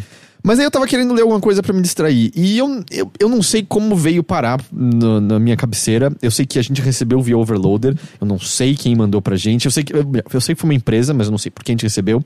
Um livro chamado A Cruzada Mascarada, do Glenn Weldon. E é um livro sobre Batman sobre Batman culturalmente, sobre a relação do Batman na cultura pop, da criação do Batman, aparição dos quadrinhos, as mudanças que ele teve, a, a relação dos fãs para com o Batman. E eu comecei a ler muito assim, tipo, eu, eu quero ler um livro sobre o Batman, sabe? Tipo, meio assim, eu não sei, eu vou me distrair com isso aqui, mas provavelmente vou largar depois de umas páginas e. e, e, e do tipo, é, vou Vou, depois volto para ler alguma outra coisa. E eu não tô, não tô amando, eu não tô achando incrível, mas admito que meu preconceito inicial se provou como todo preconceito ignorante. Que na verdade tem algumas coisas muito legais a serem ditas sobre a mística em torno do, do Cavaleiro das Trevas, assim. E a parte onde eu tô, é, sei lá, ali o primeiro quarto do livro, ele, ele faz uma espécie de, de análise cronológica do Batman, assim, do surgimento dele nos quadrinhos e o que moldou ele e a adição de coisas muito muito medidas para mudar a percepção do Batman como ele era percebido na sociedade naquele momento. Porque o Batman surgiu não muitos anos antes da censura maior em relação aos quadrinhos, que, tipo, houve um acordo geral com editoras de quadrinhos para evitar certos temas, para evitar que o governo metesse o bedelho deles e mudassem como quadrinhos deveriam não ser publicados. E, e, assim, tem coisas que a gente sabe, né, de inspirações do Batman, de que, ah, ele tem muita relação com o Sombra, ele é basicamente o Sombra num outro contexto, é, que a origem dele é basicamente a mesma do Fantasma, o juramento dele é muito parecido com o do Fantasma. Mas eu não sabia, assim, o nível de coisas que eram cuspidas e escarradas de outros lugares, assim. Parece que o Bob Kane desenhava muito mal, na real, assim. Ele pegava outros quadrinhos e usava para tracejar os, o, o, o, traço do Batman mesmo, o movimento dele, porque ele não conseguia fazer aquilo originalmente mesmo, sabe? Ou coisas como é, o Robin foi adicionado ali para poder, do, tipo, ter uma relação melhor justamente para com os jovens que estavam lendo. Batman era lido por todo mundo, mas era só para ter uma conexão melhor com os jovens.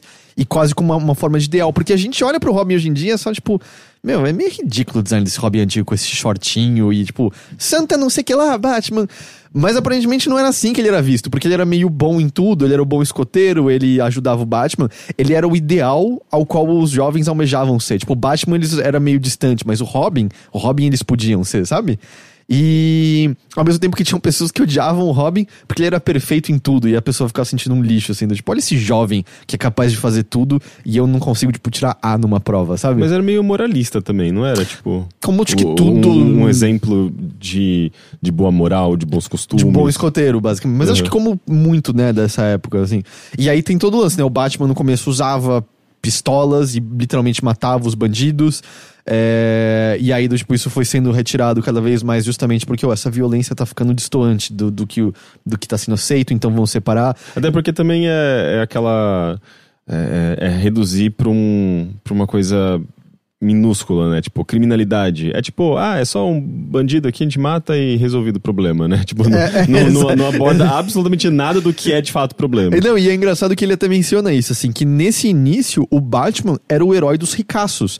Ele só ajudava a gente rica, ele só, tipo, prendia, quer dizer, matava bandido que roubou a, a, as joias do que ia causar problema pro dono da joalheria. Ele só, tipo, recuperava dinheiro pensando nas pessoas que, tá, que tinham, eram donos de banco, nas casas. Tipo, não tinha pessoas pobres sofrendo na mão de bandidos, assim. Coisa horrorosa. E é engraçado, porque provavelmente não era exatamente caso pensado, mas era isso que era a noção de justiça, aparentemente. E era isso, ele matava, no primeiro negócio ele joga um cara num tanque de ácido, não, não é o Coringa e tal. Bem, não é à toa que você via, tipo, pessoas vestidas de Batman lá no, no meio do, do, dos bolsonaristas, né? tipo, alguns, sei lá, tipo, uns dois anos, era muito comum, assim, tipo, tinha aquele, ba aquele Batman da justiça social. Sim, lá, que acabou tipo, sendo da... preso, não foi? Sabe? Foi? Eu acho que sim. Eu não sei. Mas isso vai mudando com o tempo, aí ele tem o lance dele não matar mais pessoas, e, e mas assim, durante um tempo os vilões todos se tornam muito mais bobinhos, por, justamente por conta desse lance de, ah, quadrinhos não podem falar disso. Então, tipo, quando o Coringa surge, ele já surge com a toxina que mata todo mundo com o sorriso horrível na cara. Mas depois disso é muito mais planos bobos, assim, de tipo, vou roubar o diamante do museu, porque era isso que dava para fazer, sabe? Não tinha. Mas eles até mencionam, os roteiros no começo eram roubados de outros quadrinhos. Era tipo roubado do fantasma, do. Perdão, do sombra, roubado de outros lugares, assim. Nem isso era original, só mudava umas coisinhas aqui ou ali, mas era isso, vamos que vamos e, e beleza.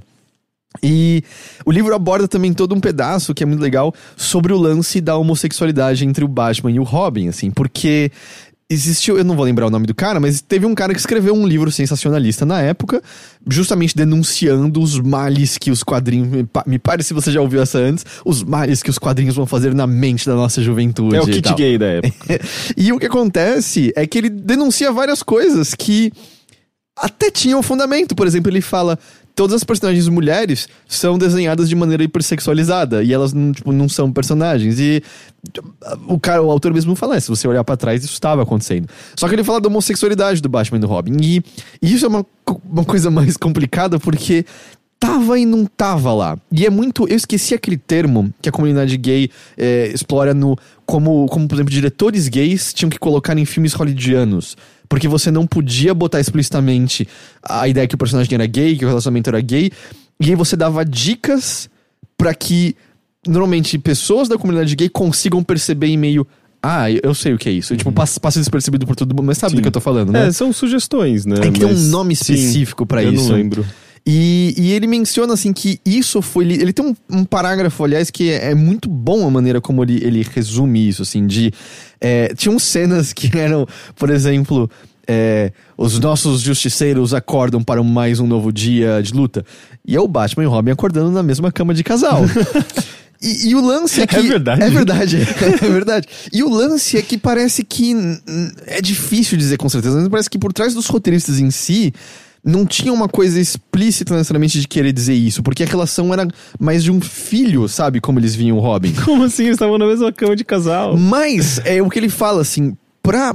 e Ele fala assim, ah, e quem percebeu, tipo, foi, por exemplo, esse médico, esse médico, esse, esse autor desse livro, e aí ele, eh, ele começa a. Ah, o, o- o- A Sedução do Inocente é o nome do livro desse, desse cara que criou o sensacionalismo eh, em torno. A sedução do inocente. E não, e a, a- a imagem do, do pupilo e do vassalo, da, da, da, tipo, do, do homem mais velho que, que ensina o, pro mais novo, né? Tipo, da, da, da, da, cultura grega, né? Tipo, era muito. eu- isso até hoje, eu acho que é, é muito comum, assim, na, na, na cultura pop e especialmente essa, né, indo pra esse lado mais do homoerotismo, do, da da, da relação entre homens, né? Tipo, sempre do mais velho com o mais novo. Isso deve isso para mim tá- sempre foi muito evidente no Batman. Então, aparentemente é queerbait o nome disso. Queerbait, É. tá. Então, e aí, esse, é- eu, eu queria ter as palavras exatas dele aqui. Deixa eu ver se eu tirei uma foto desse, desse trecho do, do livro. Mas é. É. Aqui, ok, eu vou ler, isso aqui é um parágrafo do livro e eu acho que ele resumiu. Mas o que ele, o que ele só, só para explicar a ideia, ele tem esse, esse negócio, mas ele fala meio sobre como os garotos que não, não sentiam neles despertando desejos homossexuais, isso passava batido. Isso foi só, tipo, botado como uma terrível ameaça por esses adultos. Mas ele diz justamente sobre como, para os jovens que estavam percebendo que sentiam atrações por pessoas do mesmo sexo, era na verdade um puta horizonte legal, assim, de você olhar e falar: pera, o que, que é essa relação entre os dois? E, e meio que se desejar ver numa coisa parecida. E aí ele até menciona coisas do tipo, os tipos de cortina e mobília que tinham na casa do Batman, que batia aquela sensação de, ah, eu posso ter um, um lar exatamente como esse. É Exato, tipo, e é uma coisa que eu sentia quando eu era mais novo, quando eu lia, sei lá, por exemplo, uh, Sakura Card Captor, sabe? Tipo, eu sabia que o irmão dela era gay, que tinha uma, uma, uma paixãozinha pelo, pelo Yukito, né? Pelo outro garoto.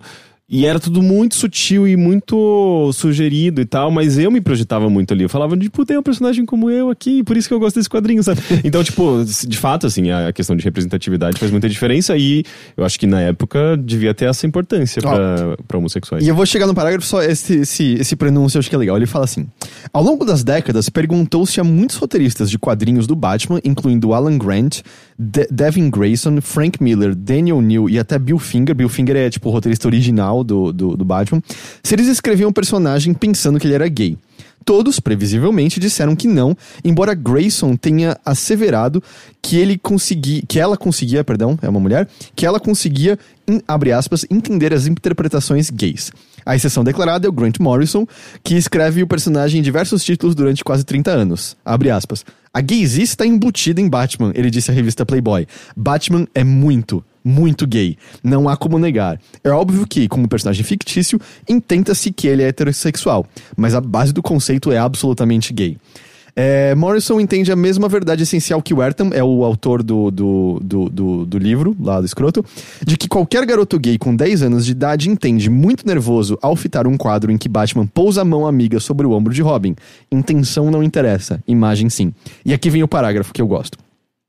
Os heterossexuais veem-se refletidos na mídia com tanta consistência e minúcia que essas representações deixam de se, de se registrar conscientemente nas suas mentes como as representações que são. Para eles, filmes são só filmes, gibis são só gibis. Isso, isso se dá porque o âmago de suas naturezas existe em um estado de concordância autônomo e perpétuo em relação ao mundo externo, da forma como ele é comumente retratado. Heteronormatividade. Esse equilíbrio cognitivo rende um circuito fechado e contínuo de reforço, de harmonia, uma sensação de pertença. Mas para leitores gays, essas mesmas representações que se dizem óbvias asseguram uma visão do mundo não só a qual eles não pertencem, mas na qual eles não existem. Gays sempre buscaram reflexos de si na mídia, sempre quiseram a mesma sensação de afinidade e pertença. Até muito pouco tempo, porém, não a encontravam. O circuito de reforço não fechava. Então eles remendavam com o que encontrassem, tentando ver mais fundo. Cada troca, cada olhar, cada toque é analisado com voracidade em busca de tudo que eles reconheçam como fugazes vislumbres de si, de seus desejos e do mundo que lhes é conhecido. Cara, isso é muito, muito, muito, muito real. E é um, e é um, é um, e é, tipo, é um resumo muito bom dessa ideia, né? Eu nunca conseguiria, acho que, botar em palavras tão boas Sim. assim. Não é à toa que, eh, sei lá, eu, eu, eu, eu assistia eh, Berserk, que é um mangá também, né? Tipo, isso, eu adolescente, eu, eu consumia bastante mangá e anime. Mas é, no caso do Berserk, eu, eu assistia ao anime. E tem um, um- uma relação. eh, bem. É, é meio pupilo, vassalo também, assim, entre o, entre o protagonista, o Guts, e um outro, o Griffith, que é um cara de cabelos eh, brancos, compridos, assim, e ele tem uma coisa meio andrógena, e, ele, e, e tem uma, uma relação ali de poder entre eles, tem uma, uma coisa de, de admiração, e nunca, sei lá, não, não- nunca é explorado, digamos, uma coisa eh, homoerótica sumida, mas tem alguma sugestão e tem, mesmo que, tipo, o quadrinho nunca eh, desenvolva, digamos assim, um, um- de fato um romance entre eles e isso permaneça só no campo da, da interpretação, mas pra mim que era um adolescente gay que precisava encontrar na, na- na- naquilo que eu consumia da cultura alguma coisa, sabe, precisava me, me projetar e precisava receber algum tipo de, de exemplo. Eu via muito fortemente isso, sabe? Eu ficava, digamos, torcendo para que eles ficassem juntos, eu ficava feliz quando tinha alguma cena entre os dois juntos e aquilo reverberava muito forte em mim. Então, de fato, tudo, esse parágrafo define muito, Muito bem, bem, essa e- sensação, tipo, de você procurar na, na mídia alguma coisa que, eh, que represente um... um- um- Ah, o seu lugar do mundo, né? É, é, uma- essa sensação eu, de pertencimento. Tipo, ah, eu existo nesse mundo de, De alguma forma. Né? Eu, eu, exato- eu acho que é um, explica muito bem por que representatividade é uma coisa importante, Uhum, né? E, e deixa claro, o livro não é só sobre isso. Ele tem esse pedaço dedicado a isso, porque muito foi debatido sobre isso na mitologia do Batman, mas ele também tá entrando em coisas como o Batman é sério ou é cômico? Porque pra uma geração inteira foi definido pelo Batman do Adam West, mas ao mesmo tempo existe a coisa dos fãs verdadeiros veem como Batman dark, sombrio, e ele vê até um ciclo que a gente ele, ele o livro foi publicado antes do, do Liga da Justiça recente. E tudo bem que o Liga da Justiça recente ele mudou o tom quando foi pra mão do Joss Whedon. Mas ele vê esse ciclo, assim, do, do Batman cômico pra virar um Batman muito, muito sério. E ele vê, tipo, meio que o fim desse ciclo no, nos filmes do... Nolan. Do Nolan. E ao mesmo tempo, se você olha o Liga da Justiça atual, o Batman é cômico lá de novo. De novo foi o tom que o do Edom botou, tem umas piadas de tiozão do pavê ali, mas é. Mas é tipo. Parece que realmente esse ciclo acontece de tipo, ah não, o Batman tá cômico de novo. Tinha aquele desenho animado, Batman The Brave and the Bold, que era mais focado em comédia, por exemplo. E. Eu não sei, tá, tá interessante a leitura que ele tá fazendo sobre a mitologia de Batman como um todo, como ele mudou pegando todos esses aspectos. Tô achando, tô achando o livro legal. Então. A a série antiga lá dos anos 60 e 70 era meio cômica também, né? A do, do, do Adam West. É. Sim, era 100% cômica. É, eu nem sabia, na real o que acontece é que ela, do tipo, a- o quadrinho vai ficando progressivamente mais leve, por conta da, de, ah, não pode mais ter morte, não pode mais ter arma. Existia um... um- esqueci o nome que ele dá, Cine alguma coisa. Era um dos, tipo, episódios feitos pra você ver no cinema, pra meio que distrair em tempos de guerra e tal. E... Nós estamos precisando. E, do, tipo, é até nessa ci- cinesérie, é isso que chama. Porque eu lembro do meu pai falar que ele via Tom e Jerry dessa maneira quando ele era criança. Ele ia no cinema de domingo, assistia um seriado e um episódio de Tom e Jerry. Não, e desenho animado era passado originalmente nos cinemas mesmo, né? E. E aí, do tipo. O... E aí, dessa cinesérie até de onde surgiu o Batcaverna inicialmente. E aí eu acho que é meio baseado nisso que aí surge essa série do, do Adam West, que ela é toda. Na verdade, ela é perfeita, porque se você é criança, você vê como uma aventura série de Batman, e se você é mais velho, você vê como uma série muito, muito engraçada. É, não é à toa que tanto, né, tanto, tanto humor e, e paródia se, se, agregou ela. Uhum. Mas depois disso tem um, uma, uma chicotada de volta de tipo, não, Batman é sério agora. E é meio depois disso, acho que lá pro pro fim dos anos 70, começo dos 80, que esse Batman Cavaleiro das Trevas que a gente conhece começa a ser mais delineado. Eu tô lendo o livro ainda, ele tá entrando nessa parte ainda. Mas é, o livro se chama A Cruzada Mascarada, de Glenn Whedon. Eu tô lendo em português mesmo, porque não sei quem mandou pro Overloader, mas eu sei que foi enviado pro Overloader. É, não a... veio nenhuma cartinha da assessoria? Faz muito nada? tempo, tem, tá mais de ano no meu Criado Mundo hum. esse livro. Então, do, tipo, foi a assessoria que mandou esse livro, não sei dizer qual. Mas é. Tô achando legal, tô achando uma leitura interessante porque também pega todos os aspectos. E, de novo, esse, esse parágrafo eu quero ter ele guardado pra, porque eu acho que ele resume muitas outras coisas que a gente acredita e pensa sobre, né? Uhum. E é isso. Então é, é isso que eu tinha para trazer pro bilheteria hoje. É, vamos dar uma lidinha então nos e-mails? Vamos.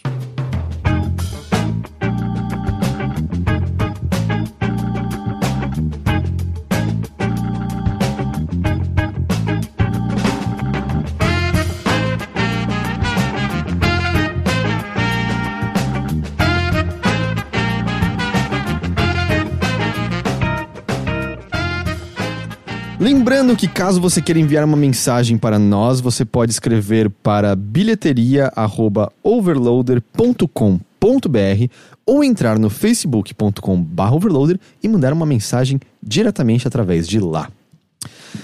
Uh, o primeiro e-mail, na verdade, eu acho que os três e-mails de hoje são anônimos, ok? O primeiro anônimo de hoje diz: Olá, pessoal do Overloader e possível convidado ou convidada. Venho compartilhar um anseio muito constante em minha vida que talvez vocês possam me ajudar. Sofro de bulimia há alguns meses, ou seja, tenho constantes crises onde simplesmente não paro de comer até minha barriga começar a doer e estar praticamente vomitando. Minha psicóloga disse que o mais provável é que isso esteja ocorrendo pela falta de convívio social e o grande tempo livre que acabo tendo. Minha rotina se resume a ficar isolado à noite, pois tenho extrema dificuldade em me relacionar com qualquer pessoa e em minha sala todos parecem ignorantes que só pensam em ir para o bar. Já de dia, passo o tempo todo em casa sozinho, onde tento estudar para fazer tarefas para um estágio de programação. O problema é que nas crises acabo usando a comida como forma de suprir toda essa falta de vida social. Acabo me apegando a ver vídeos no YouTube e quando percebo passei duas horas comendo um bolo e um pote inteiro de feijão após já ter almoçado. Durante as crises, a mastigação e a procrastinação dão a sensação de um prazer enorme, mas logo depois bate o maior arrependimento do mundo e vem a promessa disso nunca mais se repetir. Bom, vocês trabalham a maior parte do tempo em casa, possivelmente sozinhos. Gostaria que dissessem se tem algo que vocês fazem para não cair em distrações durante o trabalho e de que maneira seria possível achar uma motivação para criar uma rotina consistente sem ter ninguém cobrando ou como companhia na hora do serviço. Desde já agradeço. Abraços. Hum, respondendo a pergunta dele, ou dela, é, na verdade, eu durante o dia eu tenho mais. É, existem mais coisas acontecendo, eu sinto, sabe? Tipo.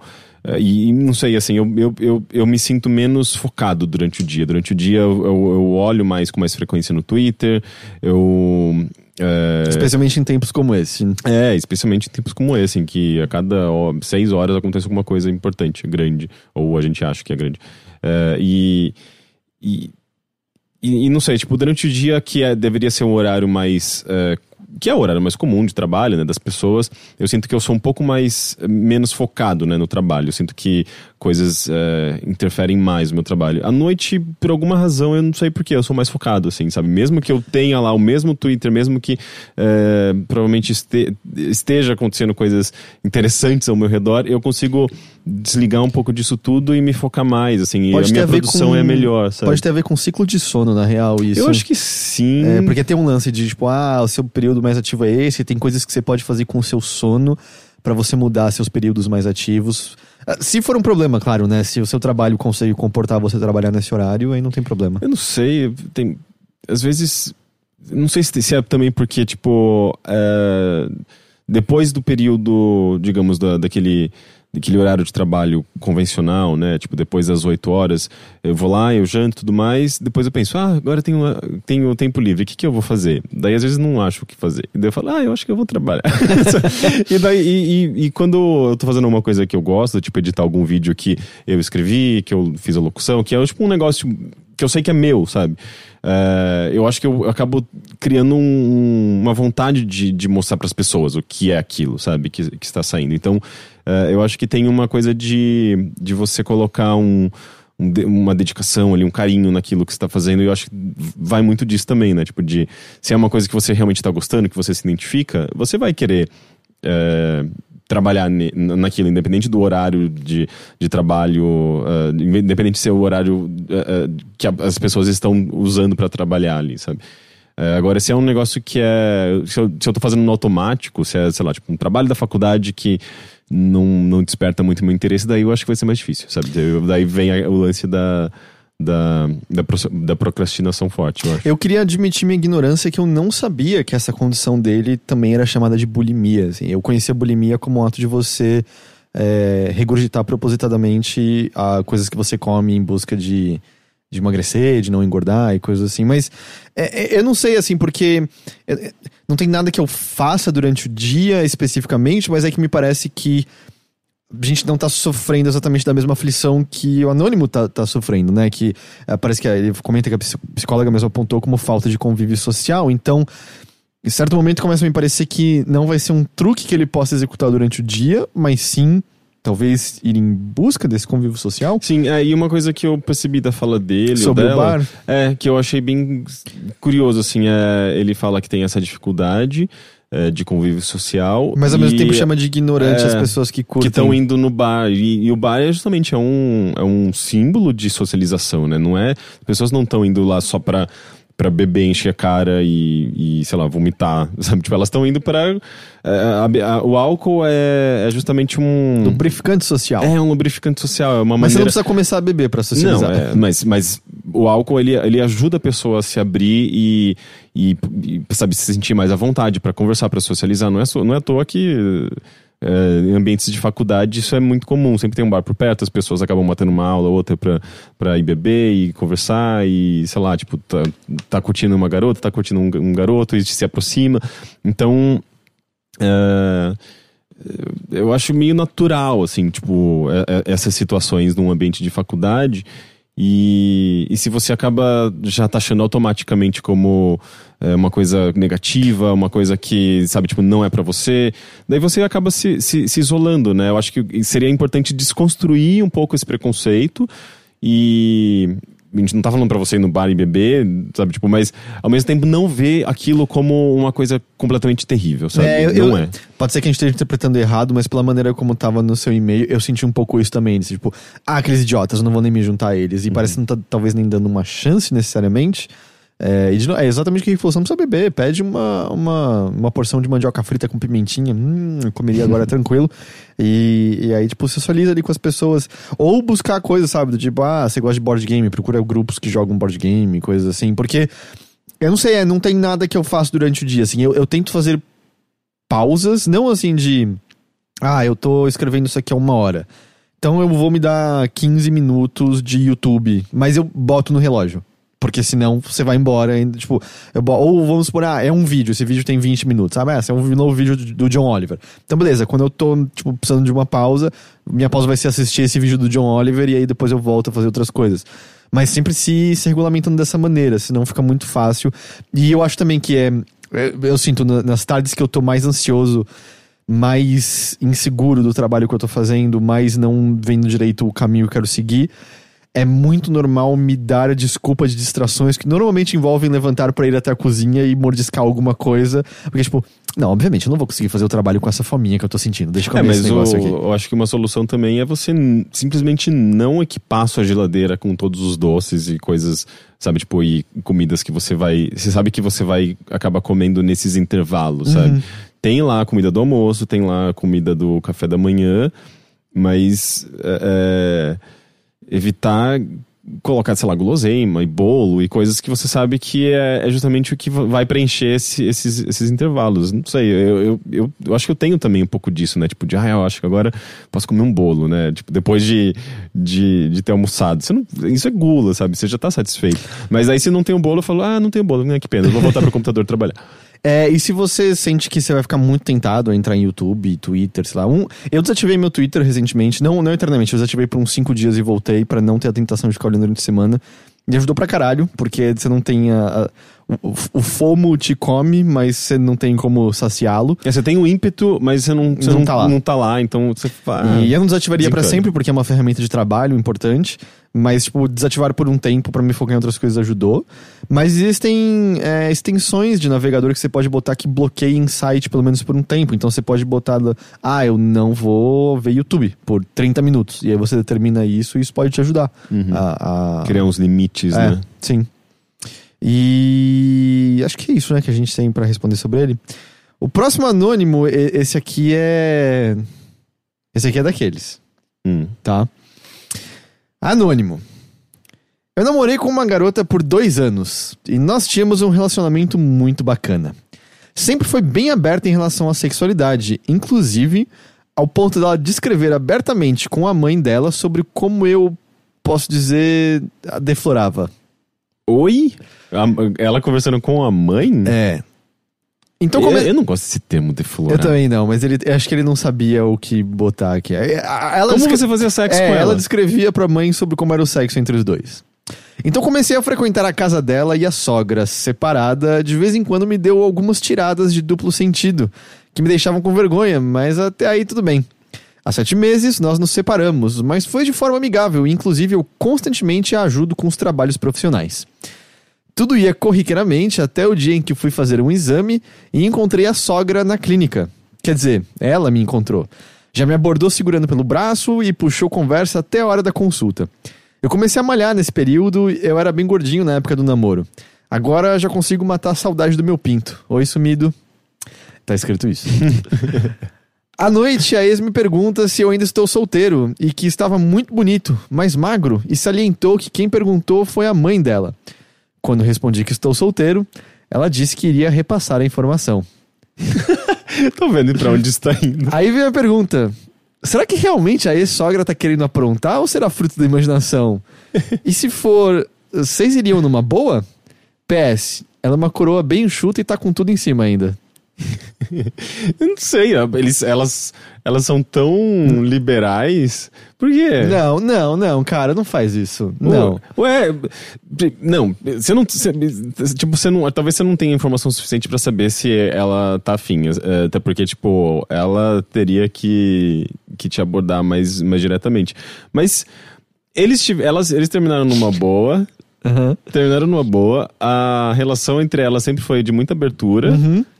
É, uma coisa que eu acho eu admiro muito, eu, eu, nunca tive esse tipo de papo com, com meus pais e não me vejo tipo, tendo, mas, mas eu, acho, eu, eu, eu acho muito legal famílias modernas que conseguem falar abertamente de sexo. Tá, mas imagina, ela, ela falava pra mãe, aí ele começa a ir, e aí tipo, a mãe fala, ah, a gente fez isso ontem. Ela, nossa, eu não fazia isso comigo. Ué, daí ela pode se envolver também. Não, não, não, não, não, não. Não, cara, não faz isso, pelo amor, não. É, era a mãe da garota com quem você namorou. Mas a menina tava passando informação, sabe, pro, pra mãe. Eu... A menina tá, tá, tá sendo o, o, uh, o cupido aí no meio. Cara, não, não. É, ou isso é uma fanfic muito bem escrita. Pode ser. Ou é, de fato, assim, são, é uma família muito de boa com tudo. Porque em nenhum momento ele também fala, deixou, deixou claro que a menina ficou incomodada. A família pode ser de boa com tudo, não torna menos esquisita a situação. Ele pode viver um, um, um grande romance. Ou ele pode transformar isso num, num, num livro. Num, num, grande thriller. É, se for uma novela do SBT, isso. Não sei. é, não, é, é, bem roteiro de novela. Assim, meio eu não vou dar minha opinião. Você já deu, você, já, você já deu, na real.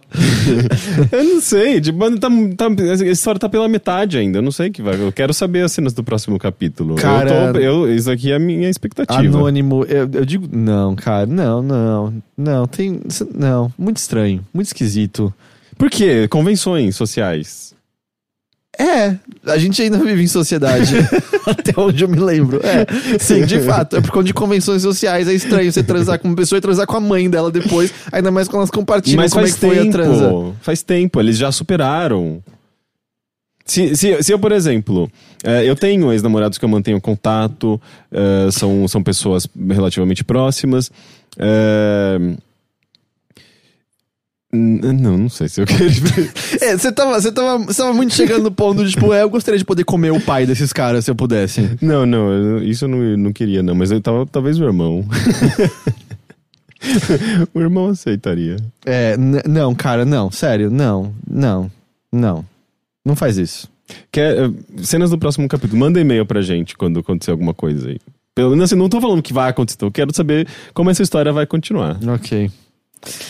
É, eu não sei se eu tenho a estabilidade pra ler o último e-mail. É, vamos encerrar por aqui esse podcast. Fica pra semana que vem Nossa, outro. mas você ficou tão chocado assim? Não deu horário também. Eu tava fazendo um pouco Ah, de drama. Entendi. Tá bom? Eu não sei, eu achei tão normal. Aqueles. não, não é normal, mas é. É que eu, eu, eu admiro muito pessoas muito, muito sexualmente abertas. Eu, eu gosto de histórias assim. Ok. É, Isso foi o bilheteria da semana. É, Você que escolheu ler esse e-mail, você sabe muito bem como reajo. Aparentemente não. Ah, como é que eu termino esse negócio? É muito obrigado a Manda todos. um beijo pro pai, pra mãe. Muito obrigado a todos que nos acompanharam. Nossa transmissão ao vivo. Muito obrigado a todos que estão nos escutando em casa. Continuem mandando e-mails para bilheteria.overloader.com.br ou no facebook.com.br overloader. Lembrem-se mais uma vez que nós somos um site, um veículo, um grupo, pessoas financiadas através de financiamento coletivo apoia.se barra overloader. Então, se você gosta da ideia que tenha comida nessas barriguinhas no fim do mês, acesse o apoia.se barra overloader e considere se tornar um dos nossos apoiadores. Henrique, normalmente eu tô agradecido pela sua presença. Dan, muito obrigado atrás das câmeras. E a gente se vê de novo então na semana que vem, gente. Tchau, tchau. Tchau.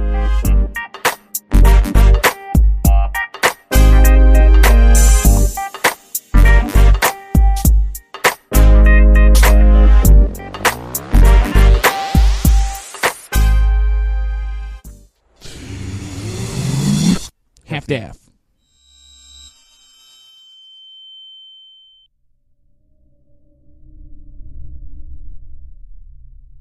Beep, beep, beep, beep, beep, beep, beep, beep, beep, beep, beep.